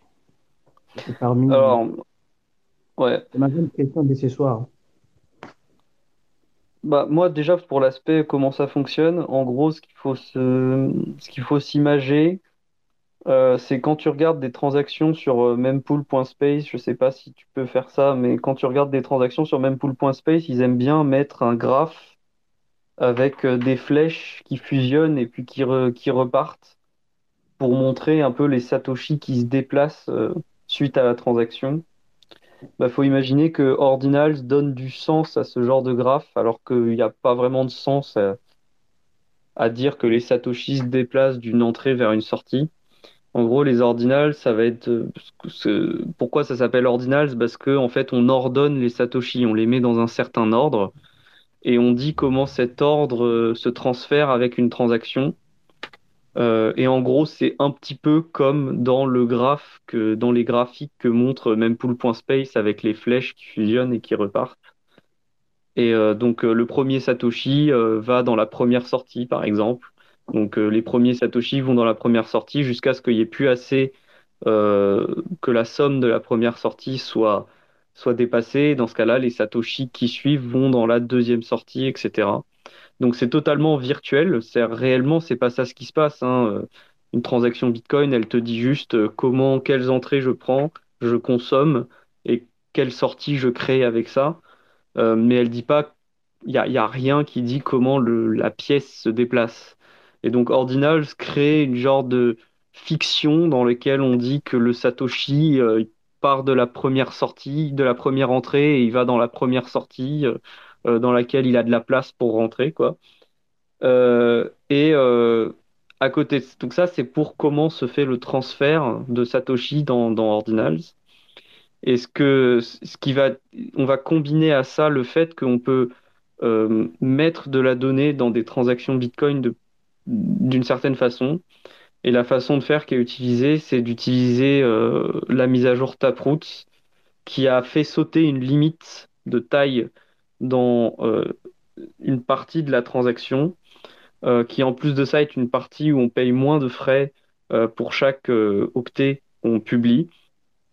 Euh, et, donc, euh, il va utiliser cette partie de la transaction qui va envelopper en fait dans des dans un programme où il va dire bah il faut ignorer ce qui se passe là en gros. Et donc le nœud Bitcoin quand il voit le quand il voit le début du programme, il dit ah bah là j'ai pas à regarder donc il regarde pas et, et il ignore toute la donnée et il se remet à valider le programme qu'après. Mais il vérifie quand même que le programme qu'on lui a donné correspond bien au programme qu'il est censé valider pour euh, la dépense. Et en gros, ces données-là, on va, on va de manière complètement arbitraire dire bah, ces données-là, elles, elles seront transférées, elles seront possédées par celui qui possède le premier Satoshi de la sortie où elles ont été créées. Et, euh, et après, ce Satoshi, on peut l'échanger avec cette fiction-là dont j'ai parlé juste avant, la théorie des ordinals. Euh, et ça permet comme ça de faire des NFT sans avoir à créer tout un système compliqué. C'est juste basé sur une fiction que un Satoshi en entrée euh, se retrouve quelque part en sortie, alors qu'il n'y a pas vraiment d'ordre dans le protocole Bitcoin original. Et, euh, et, on va accrocher à ce Satoshi de la donnée qu'on aura écrite sur la chaîne Bitcoin via ce système un peu bizarre de transaction taproot qui a fait sauter une limite et, de programmes qu'on saute entre guillemets, qu'on ne regarde pas, mais dans lequel on met juste de la donnée quoi. Voilà. Donc après, bah faut regarder euh, le site de ordinals.com. Euh, faut regarder le, handbook et il y a une explication en anglais euh, de, de, la chose. Bon après, si l'anglais c'est pas pas compréhensible pour toi, bah il faut faut voir avec un outil de traduction, mais ce sera plus clair peut-être sur le site parce que là, je ne peux pas rentrer dans les détails. Mais voilà, il y a cette idée de, de, fiction, quoi. Voilà. Tu avais fait déjà, Théo, euh, une super explication, je me souviens, dans, là j'ai regardé vite fait, dans l'entonnoir du Bitcoin numéro 59. Euh, euh, on en avait parlé également dans le Space Cake numéro 16, où on avait Kevin qui était venu, il y avait euh, Abdel qui était venu aussi en parler avec nous. Et euh, Entonnoir du Bitcoin 60, celui juste après, également, euh, je me souviens vous en aviez reparlé. voilà, donc si tu veux noter, Hugues, c'est disponible sur les, plateformes de podcast. comme ça, tu peux écouter un peu plus en détail les explications de Théo. Il avait vraiment très très bien détaillé. C'est l'entonnoir du Bitcoin numéro 59, l'entonnoir du Bitcoin numéro 60 et le Space Cake numéro 16. Voilà, et sinon après pour ta deuxième question, bah, c'est ce qu'on avait dit un petit peu au début du space, c'est que autant les stamps euh, qui sont un protocole récent autant on n'aime pas trop, autant Ordinals ça va parce que justement le protocole a été fait de façon à ce que les, les nœuds Bitcoin euh, n'interprètent pas n'importe comment la donnée qui a été mise dans dans les Ordinals. Euh, et puis sinon le, principe d'utiliser comme ça cette fiction des satoshi qui sont qui bougent avec les transactions c'est assez élégant pour euh, ce que ça veut faire. C'est assez bien réfléchi. Maintenant, bon bah voilà. Après, euh, après c'est pas des données transactionnelles. Il y en a qui aiment pas trop. Maintenant, bon ça, le protocole a le mérite de faire en sorte de ne pas être trop lourd, de pas faire de la charge supplémentaire une fois qu'on a téléchargé les données qu'on a vérifié euh, les transactions, bah, on a plus, on, ne les voit plus, euh, on ne les réplique plus, donc euh, ça, ça pollue plus, ça pollue la chaîne qu'une seule fois entre guillemets avec des données, quoi. Si on voit ça comme une pollution. Mais ça, moi, ça me paraissait, ça me paraît assez acceptable comme compromis. Voilà.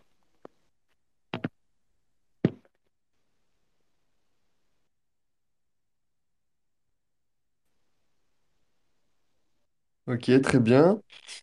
Euh, aussi, ouais, ouais, ce- voilà. Euh, petite question suivante. Comment fonctionne le Automatic Channel Creation et ses 1% de fees? Euh, ça, pareil, on l'a déjà dit, c'est euh, si vous recevez un paiement qui a pas, vous n'avez pas suffisamment de liquidité entrante, pense et que ben, euh,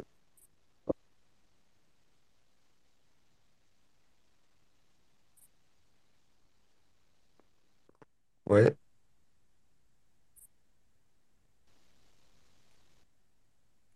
Bon, alors que j'étais en train de dire. Oui, j'étais en train de dire que euh, si, euh, si A5 voit que vous n'avez pas assez de liquidité entrante, et ben, il va ouvrir un channel euh, on the flight. Donc, il va, qui va utiliser directement ça sans même qu'il soit confirmé. Euh, peut-être que tu veux rajouter, euh, dire un truc là-dessus, Panta, sur les, sur les channels euh, non confirmés? Ou pas? Euh, disons que c'est disons que euh, il y a un risque à accepter d'utiliser des canaux non confirmés euh, immédiatement, mais euh, c'est tolérable dans le, cas de Phoenix. Maintenant, je sais pas si vraiment leur nœud il accepte en zéro conf les channels, mais je crois que ça doit être le cas puisqu'on a même ça sur LND. Mais bon, voilà, globalement, il y a une quand, on accepte d'utiliser des canaux qui ne sont pas confirmés, qui sont pas encore confirmés et que euh, et, et que on, bah, on accepte les fonds et qu'on qu'on cherche pas à vérifier que le canal a été confirmé, il y a une sorte de une custody temporaire quoi. Sur le moment, c'est un petit peu le paiement est passé, donc l'argent est bien chez le LSP, il l'a bien envoyé dans le canal qui n'est pas encore été confirmé. Donc il y a peut-être encore moyen pour le LSP de double dépenser la création du canal de paiement. Euh, mais euh, voilà, ça reste quand même euh, un risque, somme toute, assez raisonnable. C'est pas comme si le LSP c'était celui qui vous avait payé au départ. Donc il n'a pas non plus un grand intérêt à, à double dépenser et détruire sa réputation juste pour vous voler un petit paiement que vous avez reçu avec Phoenix, quoi. Donc ça paraît tolérable quand même. Et c'est assez pratique sur les, les canaux quand, quand on quand, on est la personne qui crée le canal, euh, on peut se permettre, euh, on, peut se permettre plus de choses. Je sais plus exactement, il y a une notion qu'on appelle les turbo channels, c'est le, fait que on puisse, euh, on puisse accepter comme paiement le fait que quelqu'un a ouvert un canal de paiement vers nous, mais en ayant déjà poussé une certaine quantité d'argent de notre côté. Et dans ce cas-là, cet argent-là peut être dépensé immédiatement pour, Enfin, il peut être euh, rebalancé, faire un circular rebalancing pour euh, le claim sur un autre canal pendant que le canal est, par lequel on a été payé est en train d'être confirmé. Mais bon, c'est un peu théorique, euh, en pratique. pour l'instant, voilà, j'ai jamais vu ça, quoi.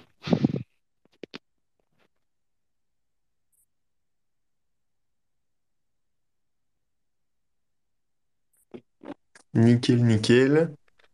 Ça, c'est ce que nous en a mis les questions. Alors, euh, quand je paye pour créer un channel sur Phoenix, est-ce que le channel créé est directement bidirectionnel ou bien dois-je créer deux channels, un entrant et un sortant? Eh ben, euh, la réponse est assez simple, c'est comme tous les channels lighting, euh, il est directement bi- bidirectionnel, oui. Et après, c'est juste une affaire de liquidité. est-ce que tu as suffisamment de liquidité d'un côté ou de l'autre pour envoyer ou recevoir? Si je veux changer de wallet et passer de Phoenix à Breeze, vais-je devoir recréer tous mes channels? Euh, bah malheureusement oui. Il va falloir tout fermer et tout rouvrir. En plus de ça, c'est c'est pas la même implémentation, donc euh, compliqué quoi. Euh, comment fonctionne la fonction Backup your wallet?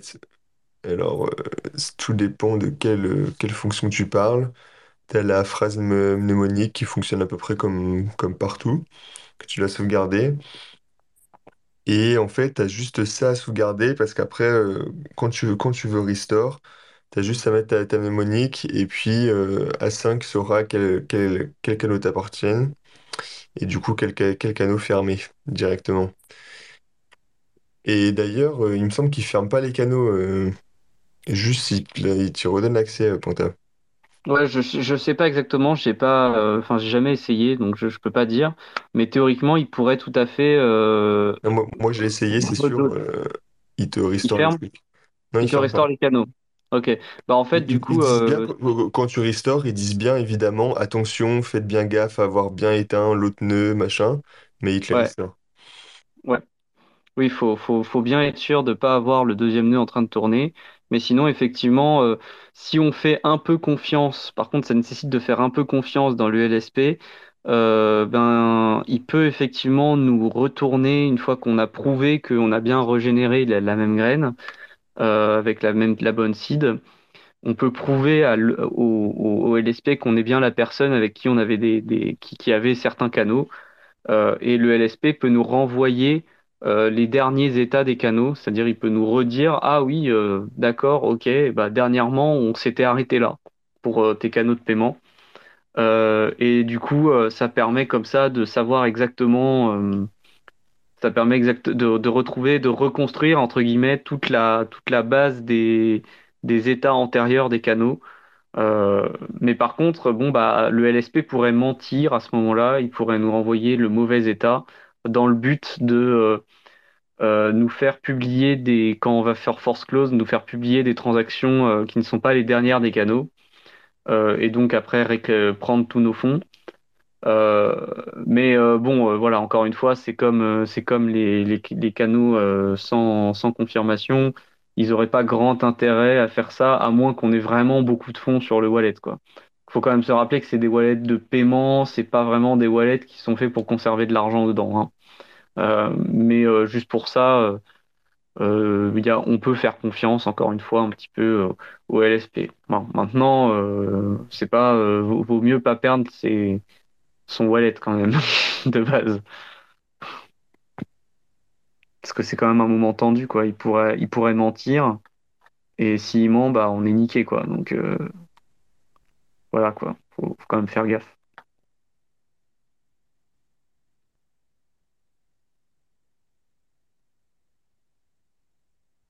Ok, ok. Est-ce que quelqu'un a une question euh, avant que je continue? Il en reste quelques-unes encore. Sinon, sinon nous avons juste comme ça, il en reste, il en reste quatre. Euh, quelle est la différence la backup phrase que Phoenix crée et la classe, classique mnémonique phrase de 24 mots créée par MonLedger? Eh ben, les deux utilisent BIP39, c'est globalement la même chose. Enfin, c'est le même système de backup. Bah, c'est juste que du coup, dans le cas de Phoenix, en plus de ça, Phoenix, quand on va le contacter pour, euh, avec le wallet, il va aussi nous renvoyer les états des canaux. Mais ça, c'est au bon Au vouloir de Phoenix, entre guillemets. grand-chose qui, qui change. ouais. Mais sinon, c'est strictement la même chose. C'est pour dériver des clés privées, euh, qui sont utilisées pour les canaux, etc., quoi. exactement. Et pareil, si j'efface Phoenix de mon smartphone, puis je restaurer mes channels, dois-je faire des backups de mes channels? À quelle fréquence? Où sont-ils sauvés sur mon, sur mon smartphone? Eh ben, ça aussi, on y a répondu précédemment.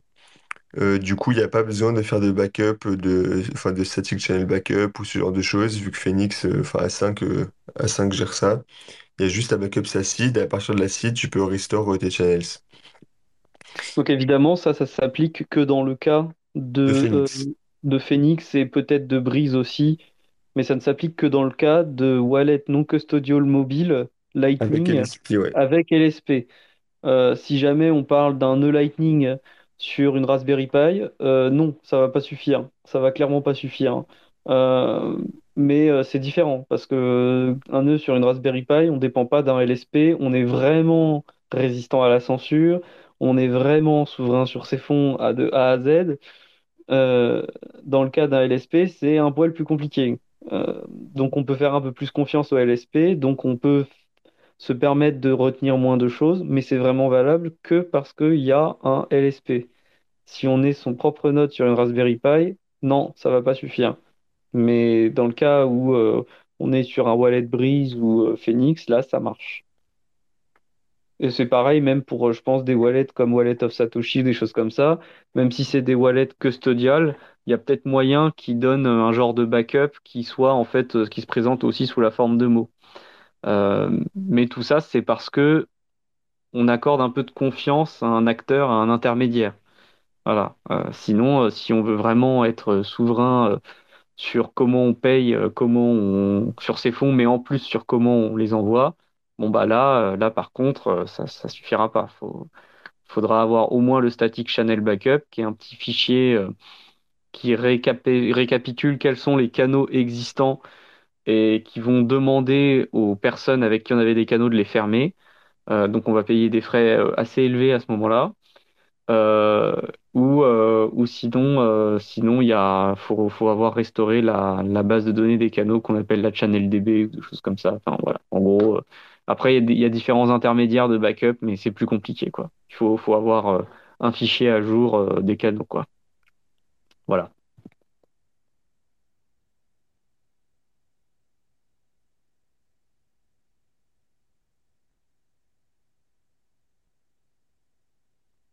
Et bah, les deux dernières questions, c'est la même chose, ça concerne les backups. C'est si on, si on vole mon téléphone, est-ce que je pourrais, est-ce qu'on peut me voler mes Lightning BTC? Ah non, c'est pas la même chose. Peut- Peut-on me, me voler mes, bitcoins si, euh, si on vole mon téléphone et ouvrir les channels sur mon autorisation? Eh ben oui, si t'as pas de mot de passe, euh, c'est puissant sur ton téléphone. Mais bon, c'est comme euh, toutes les applications que, que, que tu as. Si on vole ton téléphone et qu'on a accès à ton téléphone, on peut faire euh, à peu près tout, tout ce qu'on veut dessus, quoi. Donc, euh, donc attention, surtout mettez des mots de passe sur votre téléphone. Et si je n'arrive plus à faire mes, channels, comment pourrais-je récupérer mes Lightning Bitcoin? Eh ben, il faut juste ta seed et puis au, bout d'un moment, je suppose que si tu, euh, je suppose que A5 euh, ferme automatiquement tes channels si t'es pas en ligne pendant un certain moment. Et après, bah, tu peux toujours euh, utiliser ta seed pour, pour les récupérer. Après, euh, ça, ça, je suppose, parce que j'ai j'ai jamais essayé, euh, je me suis pas trop renseigné là-dessus. Bon, bah, ça faisait un bon paquet de questions, quand même. Merci, merci Kibevox. Merci Keepevox. Ouais, ouais, c'est c'est- c'est cool d'avoir pas mal de questions comme ça. Est-ce que quelqu'un a une question en plus par rapport au Wallet Lightning ou, ou quoi que ce soit d'autre? Sinon, euh, sinon, ça fait déjà bon petit moment. On va sûrement clôturer là. Et la semaine prochaine, la semaine prochaine, du coup, ça va être notre fameux euh, Space Cake sur les limites techniques de Bitcoin. Du coup, on va discuter un petit peu de pourquoi, euh, pourquoi l'intervalle de, de 10 minutes en moyenne entre chaque bloc, ce genre, ce genre de petits trucs, quoi. Pourquoi des, des blocs de 1 méga? Voilà, par exemple aussi. Donc, euh, tout ce genre de, de petites questions qu'on peut se poser quand on arrive dans Bitcoin, ou quand ça fait un moment qu'on y est aussi. hein. Et, euh, et voilà, on va essayer d'explorer ça un petit peu ensemble.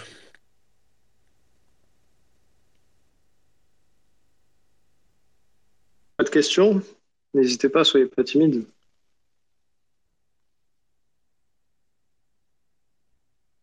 Et du coup, il y avait une question aussi de Keepevox sur le. Bon, après, il avait trouvé la réponse tout seul avec euh, sur des coups Bitcoin.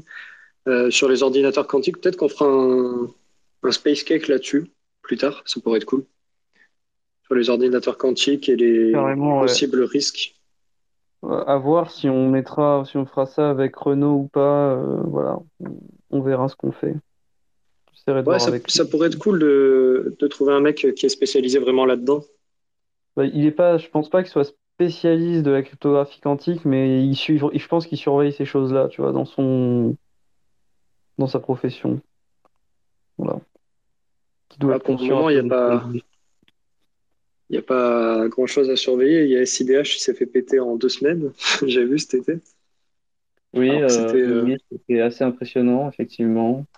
Bah là, maintenant, faut voir si euh, Crystal et Kyber vont tenir euh, le, les tests, quoi. Enfin, la- le fait qu'ils ont été nominés, entre guillemets. Est-ce que tu as regardé Est-ce que tu as regardé ça C'est il me semble que j'avais vu SIDH, c'était c'était sur la, le terme mathématique, c'était la navigation dans les isogénies sur les courbes elliptiques euh, super singulières. C'est ça le terme exact. Tu sais si ça utilise le même problème ou si c'est un autre? Parce que j'avais vu aussi qu'il y avait euh, d'autres euh, systèmes de signature en cryptographie post-quantique qui travaillaient sur d'autres problèmes, comme le problème du logarithme discret sur les ECDSA classiques Schnorr. Alors, en fait, en général, oui, tu ne peux pas en fait tu peux, dans, la cryptographie quantique, tu peux pas te baser sur le problème du logarithme discret, justement. Donc, tu es obligé d'utiliser quelque chose de différent. Et euh, ce qui va être utilisé, par exemple, pour Kyber et Crystal, qui sont les deux principaux algorithmes, euh, enfin, les deux frameworks, parce qu'en fait, il n'y a pas qu'un seul algorithme là-dedans, c'est un peu comme SIDH aussi. Euh, sur ces deux algorithmes-là, y a, ça repose en gros sur le, ce qu'on appelle le learning with error, c'est-à-dire, il faut, faut imaginer, imagine un, réseau de points quadrillés. Tu vois, un réseau, c'est c'est des points disposés de manière régulière dans une grille qui peut être un peu inclinée, tu vois, si tu veux. et, la question, c'est si je prends un point au hasard dans l'espace, quel est le point de la grille, quel est le point qui est sur la grille, quel est le point le plus proche, et déterminer ses coordonnées. Et donc, par exemple, typiquement, euh, là, les, algorithmes qui ont été, euh, qui sont les plus regardés pour le post-quantique euh, travaillent, enfin, utilisent le fait que c'est difficile dans certains cas de calculer quel est le point le plus proche sur une grille, quel est le point d'une grille le plus proche d'un point quelconque donné sur un plan, quoi, sur le plan de la, de la grille. Et, et bon, c'est un problème qui n'a rien à voir avec le logarithme discret euh, et notamment, en fait, euh, moi, c'est un truc qu'on en parlera, mais le logarithme discret, globalement, il faut se dire que le problème du logarithme discret, c'est une question de, de trouver un nombre de pas sur un genre de grand cercle, euh, donc un nombre de pas qui retournent sur eux-mêmes dans un genre de grand cercle. Et tous les algorithmes de, en fait, les ordinateurs quantiques cassent ces problèmes structurés en cercle et donc, les algorithmes post-quantiques essaient de se sortir du modèle du cercle. Et donc, notamment, il y a ce modèle de ce qu'on appelle le lattice, le réseau, où euh, là, on a entre guillemets un cercle dans une dimension, on a plein d'autres cercles dans une autre dimension qui est orthogonale. Euh, et ça rend le problème très difficile et pas du tout la même chose que le logarithme discret. Et pour le cas de SIDH, ça se basait sur ce qu'ils appellent les isogénies de courbes elliptiques. Effectivement, donc les isogénies, c'est des transformations de courbes elliptiques et en gros, ces transformations ne peuvent pas être résumées à simplement euh, euh, une transformation appliquée un certain nombre de fois. C'est un ensemble de transformations qui, a une structure beaucoup plus proche d'un réseau qui est multidimensionnel, entre guillemets, alors que le logarithme discret, il est un peu unidimensionnel quelque part comme problème. Donc voilà, c'est un teasing euh, léger de pourquoi ça fonctionne, mais effectivement, c'est pas le même type de sécurité. Enfin, ça repose pas sur les mêmes hypothèses. Voilà. Ouais, parce que c'est le même problème du logarithme discret sur les, trucs un peu plus vieux, genre du Diffie-Hellman, mais classique. Les trucs de modulo et puissance, sur du Diffie-Hellman classique, c'est pareil, c'est le problème du logarithme discret, c'est ça? Euh, Alors, Diffie-Hellman, c'est encore, un autre, encore une autre paire de manches aussi, mais euh, euh, effectivement, il, y a des, courbes elliptiques qui fonctionnent, des, algorithmes de signature qui euh, qui, pour lesquels on parle la signature BLS par exemple, les courbes BLS, le problème de Diffie-Hellman, de décision de Diffie-Hellman est simple, mais le problème de calcul de Diffie-Hellman est compliqué. Euh, donc c'est ça dépend vraiment, mais euh, là, il y a toujours des puissances modulo qui traînent de toute façon en cryptographie. Donc il y en a toujours dans les trucs à la Kyber, les trucs à la Crystal, etc., même sur les réseaux.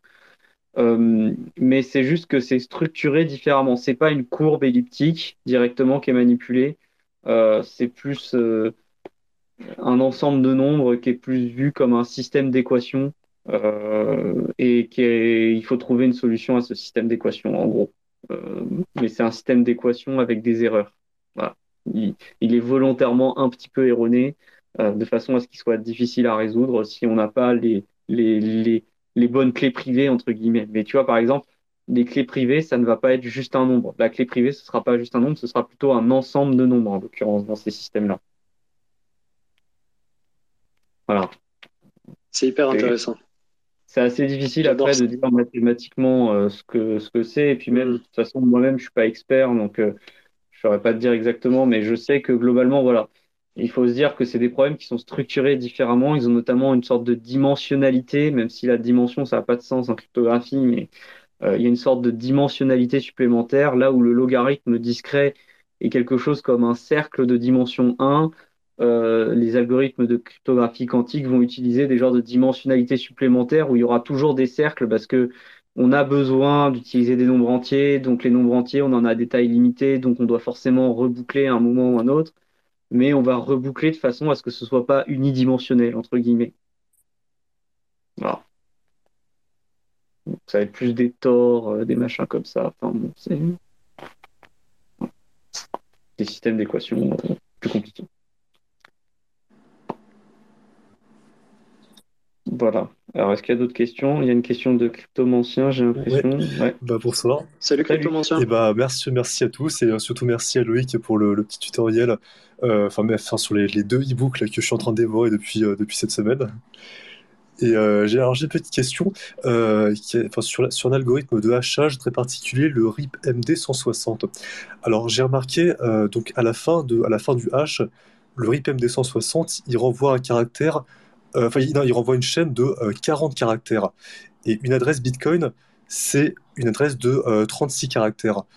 Alors moi, ce que je voudrais savoir, c'est comment est-ce que, enfin par quel mécanisme on passe à la fin du, de la signature du RIP MD 160 qui fait, qui fait 40, comment on passe de 40 à 36 pour l'adresse Bitcoin?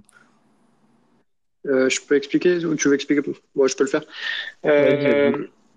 Alors, ben, ça, va dépendre en fait du type d'adresse dont tu parles. Sur les euh, adresses legacy, donc les premières, euh, c'est un encodage en base 58. Et là, je pense que tu dois parler des dernières, j'imagine, des euh, Segwit, donc les Segwit V0, Segwit V1 qu'on connaît qui font BC1Q, BC1P.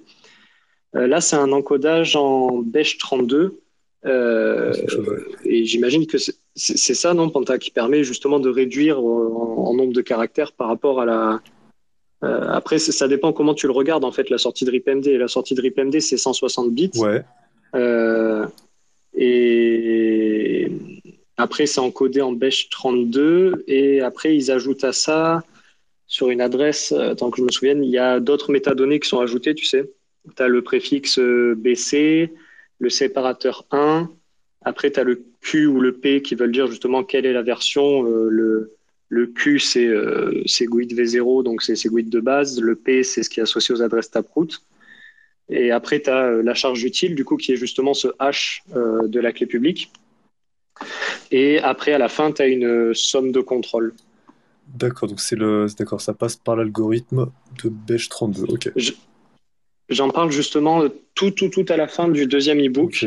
Euh, là, j'ai plus tout en tête. Hein. Ouais, bien sûr, bien sûr, tout, à la fin du deuxième e-book, euh, j'explique justement et je le fais manuellement euh, comment passer d'une clé publique à. Il n'y a que la somme de contrôle que je montre pas trop puisque c'est trop complexe sur les Beige 32. Mais sinon, je t'explique tout comment passer d'une clé publique à une adresse BC1 Ok. Donc voilà, cette semaine, j'ai fait euh, plein de petites expérimentations en, Rust et euh, bah, j'étais assez content. J'ai euh, j'ai pu générer une, une adresse, enfin une clé publique, une clé privée. Enfin, j'ai compris deux trois trucs. À partir de cette clé privée, comment on génère une adresse publique Bitcoin. Et puis j'ai pu faire une petite transaction sur le réseau testnet. Alors pour l'instant, je fais qu'en testnet, mais bon, j'étais j'étais plutôt plutôt content quoi. Bah, bravo, hein, c'est important de tester pour, euh, pour bien comprendre et c'est c'est toujours très sympa, franchement. Il n'y a que, y a que comme ça que, y a que comme ça qu'on apprend. Et euh, une petite question un petit peu programmation. Alors, euh, dans, dans le, dans le milieu purement mathématique, vous êtes amené à travailler plutôt avec quel langage? Alors là, c'est c'est compliqué. Euh, les, gens qui travaillent sur des mathématiques, on va dire, plutôt fondamentales, ils vont utiliser un genre de dérivé de Python qui s'appelle SAGE. S-A-G-E. Je connais pas celui-là. Je connaissais MATLAB, des trucs comme ça. Euh, En mathématiques appliquées, on utilise énormément Python. Euh, un truc qui s'appelle, euh, les trucs qu'on appelle Jupiter, notamment les notes Oui, Jupiter, je connais. Python. Voilà, donc ça on utilise beaucoup, mais en maths appli, tu vois, genre machine learning, des choses comme ça. En cryptographie, c'est plutôt Sage. Et puis après, euh, les cryptographes qui implémentent des systèmes où ils cherchent à montrer de la perf ou des choses comme ça, bah, ils vont l'implémenter en C++. D'accord. Donc, euh, la plupart du temps, les personnes qui travaillent en cryptographie, c'est du C++ et du Python qu'elles vont faire, avec un peu de Sage pour ceux qui font des mathématiques plus, euh, plus fondamentales, euh, plus recherche fonda, quoi. D'accord. Voilà. Ok, bah c'est cool. Enfin, euh, un, un peu, un peu de Rust. Bon, il y a une transition vers le Rust aussi. hein. Le Rust commence à rentrer aussi dans les habitudes des cryptographes, mais euh, comme c'est encore assez jeune, évidemment, tu t'en doutes, c'est Ouais. plus le C++ euh, qu'à la, qu'à la cote. Ouais, c'est rigolo. En fait, Enfin, bon, je lance pas trop la, la, la guéguerre des langages, mais c'est euh, voilà, ces deux langages à, à connaître, enfin, qui sont très, très utiles. Voilà. Ok, bah c'est tout pour moi. Tu parles à des convaincus, t'inquiète pas. Voilà. Mais, eh bien, bonne continuation dans ton exploration des, des différents euh, des petits tests de d'adresse et tout ça, parce que c'est assez rigolo, c'est sûr. Ouais, en fait, je me suis dit, Ouais, mon projet, c'est de monter mon wallet euh, from scratch, mais vraiment, de, je pars de Hello World. C'est Ouais. un peu, euh, un peu, un peu bizarre, mais je me suis Attends, dit, si- dans ce cas, si, si tu si tu implémentes si tu implémentes toi-même la Ah cryptographie, non, j'implémente pas n'utilise pas ce wallet pour euh, n'utilise pas ce wallet pour euh, protéger tes fonds. C'est la seule non, chose non, que je dirais. Voilà, En fait, pour la petite histoire, euh, j'utilise des, des librairies Rust.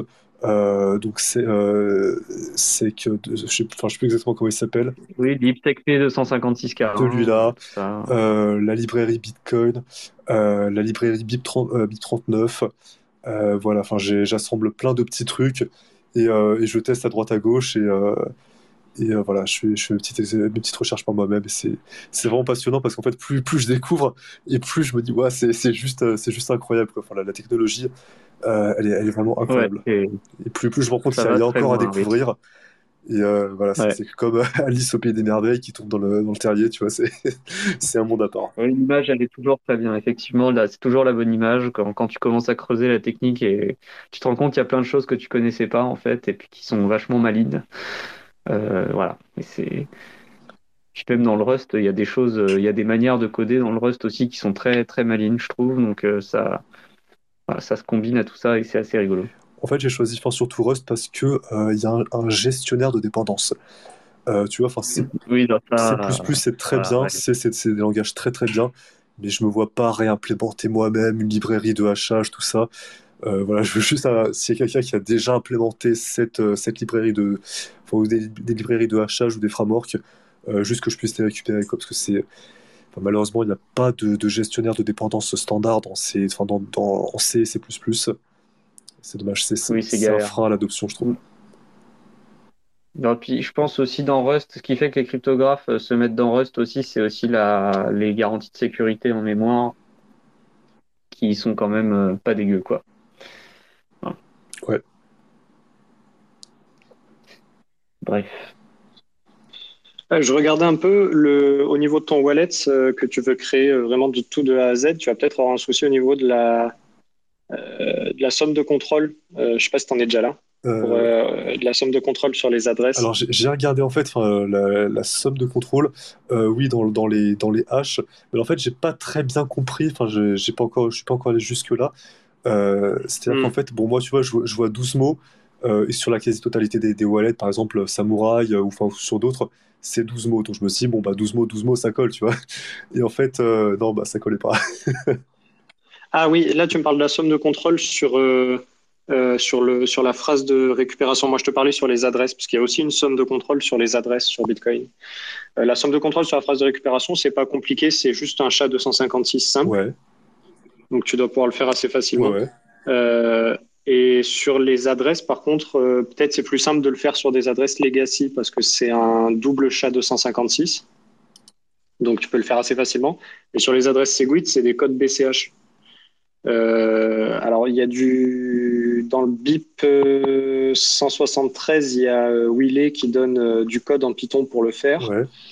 par contre, c'est pas un truc que j'explique dans mon ebook, puisque moi, ça me dépasse ça, en termes théoriques, comment ça fonctionne. Il y avait bah, Théo qui en parlait dans une interview qu'on avait fait sur Découvre Bitcoin, que tu dois pouvoir retrouver, qu'on avait fait à Surfin je sais plus comment s'appelle l'interview, mais sur la chaîne YouTube, euh, si tu remontes un peu euh, à l'automne dernier, tu dois retrouver interview Pantamis, euh, tu dois l'avoir. Ok, bah, je, vais, je vais trouver ça facilement, je pense. Et tout, tout à la fin, il parle un petit peu de ça. C'est le seul truc que je parle pas trop sur les wallets dans mon, dans mon e-book. Ok, ouais, ouais c'est. ok. Parce qu'en fait, moi, moi, je me dis, tu vois, l'idéal, ça serait, tu vois, enfin, j'ai j'ai ma phrase de récupération, j'ai mon petit script, et même si je dois formater mon PC tous les, tous les 36 du mois, j'ai juste à, réinstaller, à réinstaller le système, euh, réinstaller Bitcoin D, et puis après euh, pouvoir interagir avec, euh, avec, avec le réseau. Enfin, ça, c'est le scénario idéal. Après, c'est... Après dans, la réalité, c'est un peu plus compliqué, mais c'est quand même, c'est quand même vachement passionnant. Ouais, carrément.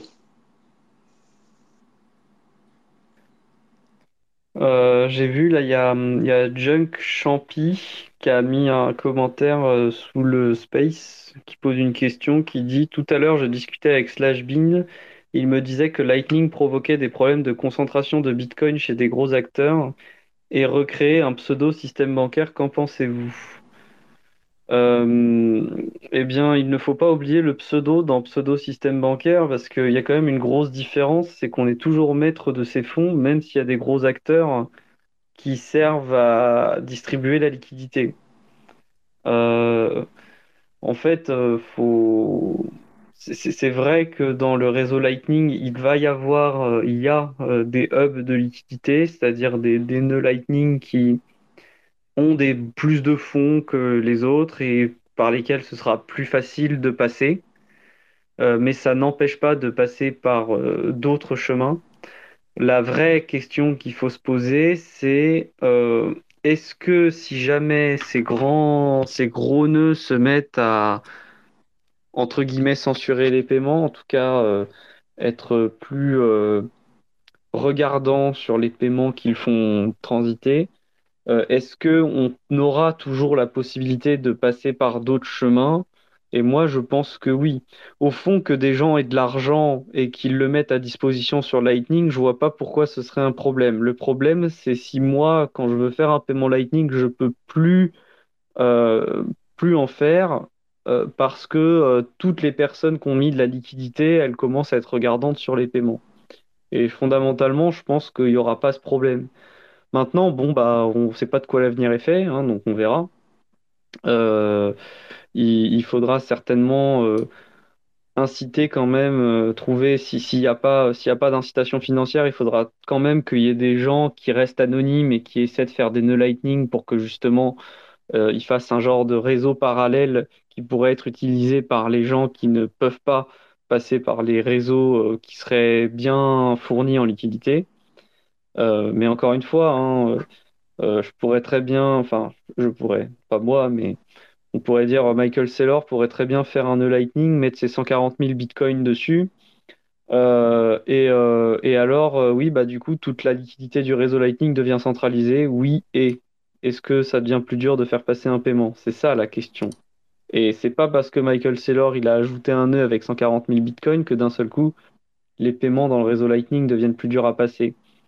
Donc voilà, c'est ça qui est un peu différent. Et puis il n'y a pas de réserve, il a pas de réserve fractionnaire possible hein, dans le réseau Lightning Network puisque bah euh, on reste tout le temps maître de ses fonds, on ne prête pas l'argent pour permettre des paiements plus facilement comme on le ferait quand on laisse de l'argent sur une plateforme de d'échange ou des choses comme ça pour euh, euh, ou, qu'on aille sur la Binance Smart Chain ou je sais pas quoi parce qu'il y en a ils pensent que Bitcoin c'est sur la Binance Smart Chain bref voilà donc c'est ça fait mal, mais il y en a, j'ai vu des tweets passer de ça, donc euh, voilà.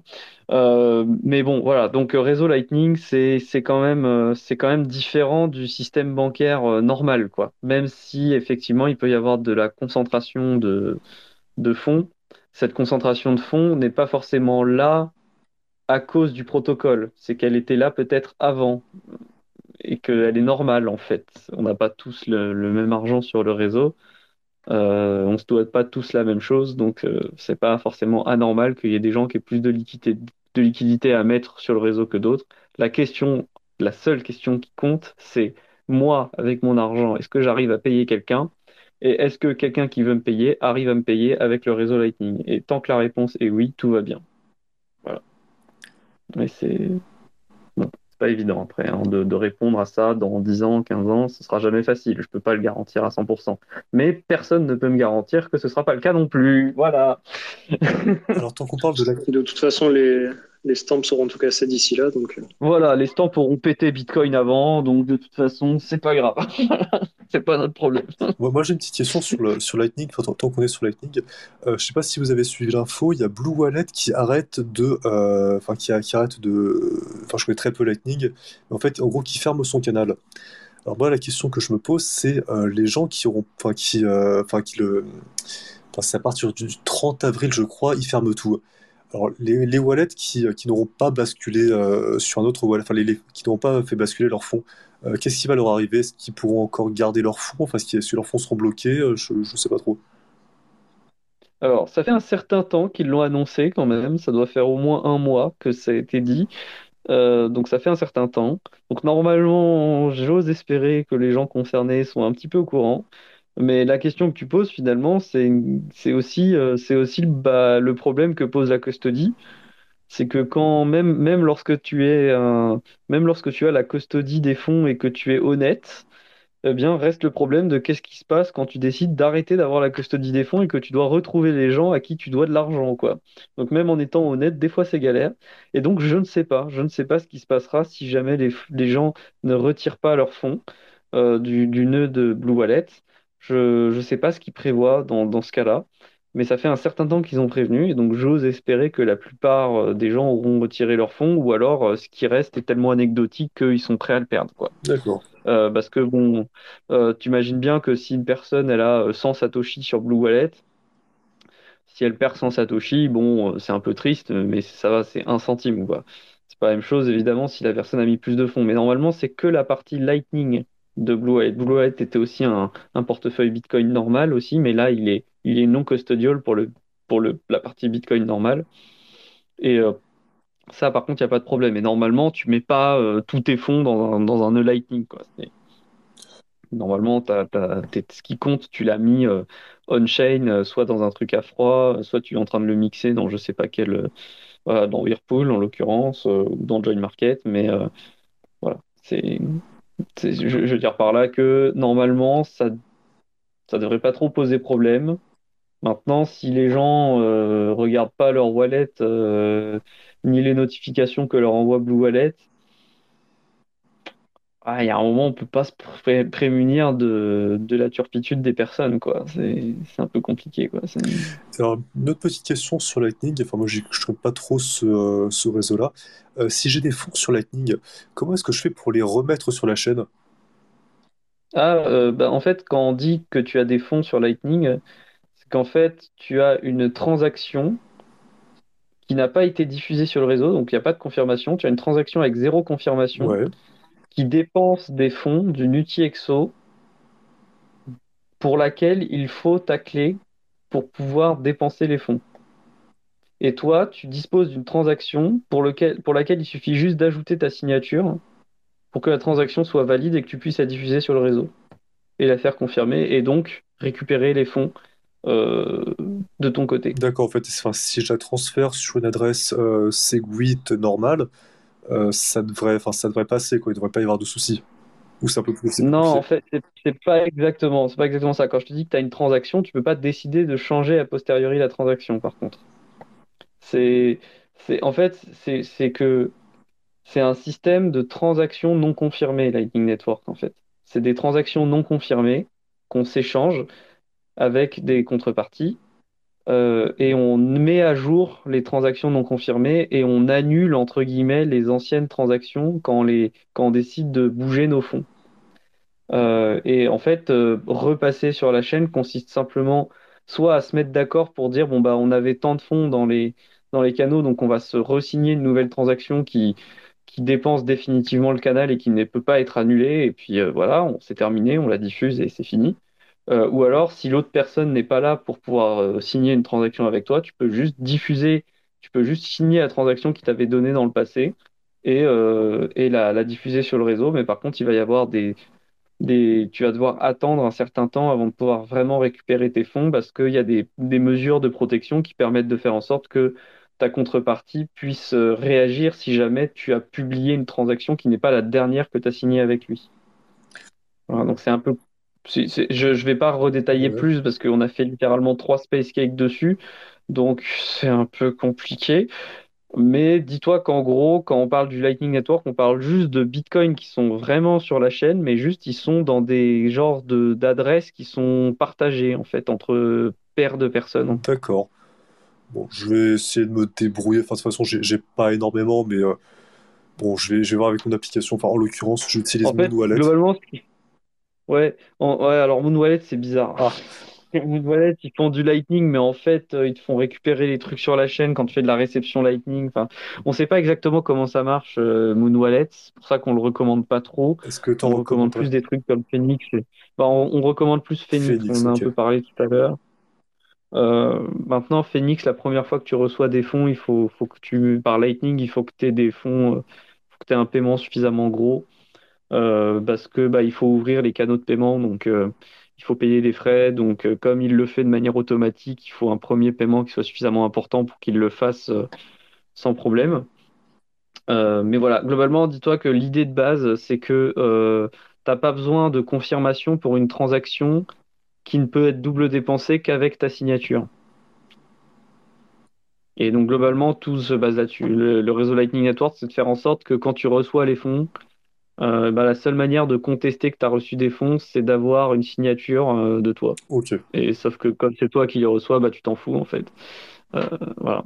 Et donc il n'y a que au moment où tu veux vraiment revenir on-chain, que tu veux plus bloquer tes fonds dans des comptes partagés avec d'autres personnes, que là, là tu vas diffuser une transaction Bitcoin. Mais c'est, tu l'as déjà depuis le début cette transaction Bitcoin. C'est juste que tu la modifies, euh, tu la fais expirer, tu en recrées d'autres, et puis à la fin, si l'autre personne n'est pas là, tu la diffuses tout bêtement. Et c'est ça, fermer un canal de paiement, en fait.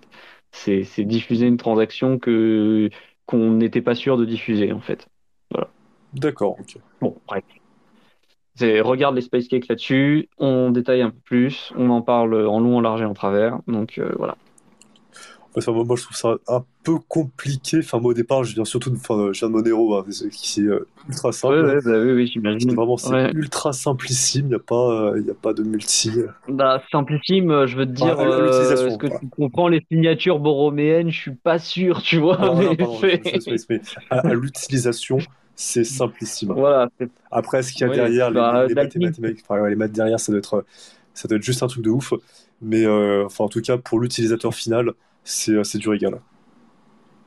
Bah, c'est sûr que c'est plus facile de faire du on-chain, mais euh, voilà, il y a des compromis partout. Hein. C'est le Lightning, ce qui est très agréable, c'est que vraiment c'est instantané et euh, il n'y a vraiment pas de confirmation à attendre. Mais par contre, euh, bon bah voilà, faut, faut réussir à faire passer le paiement, quoi.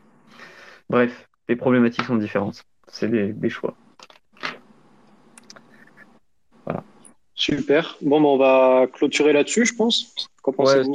Il, est, tard quand même là. Hein. Allez, je fais la conclusion. Merci à tous euh, d'avoir écouté ce 23e épisode du Space Cake. Si vous nous écoutez en différé sur toutes les plateformes de podcast, euh, ça se passe sur Twitter en direct euh, tous les mercredis ou parfois le jeudi. mais venez nous voir sur Twitter, c'est à 21h30. Mercredi prochain, du coup, on va parler des limitations physiques de Bitcoin mercredi 21h30 normalement.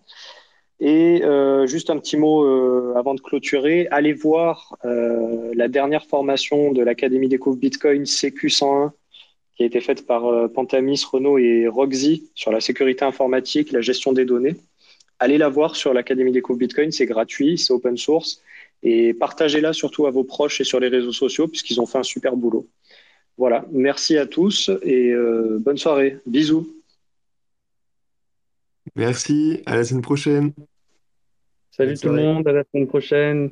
Ciao, ciao. Bonne nuit. Bonne nuit à tous. Merci d'avoir écouté notre podcast, j'espère qu'il vous a plu. N'hésitez pas à le partager sur les réseaux et nous mettre une note sur votre plateforme de podcast préférée, ça nous aide énormément. Ceci était une production Découvre Bitcoin. Je vous retrouve très bientôt sur les réseaux. Merci à vous et n'oubliez pas de le partager grandement. Salut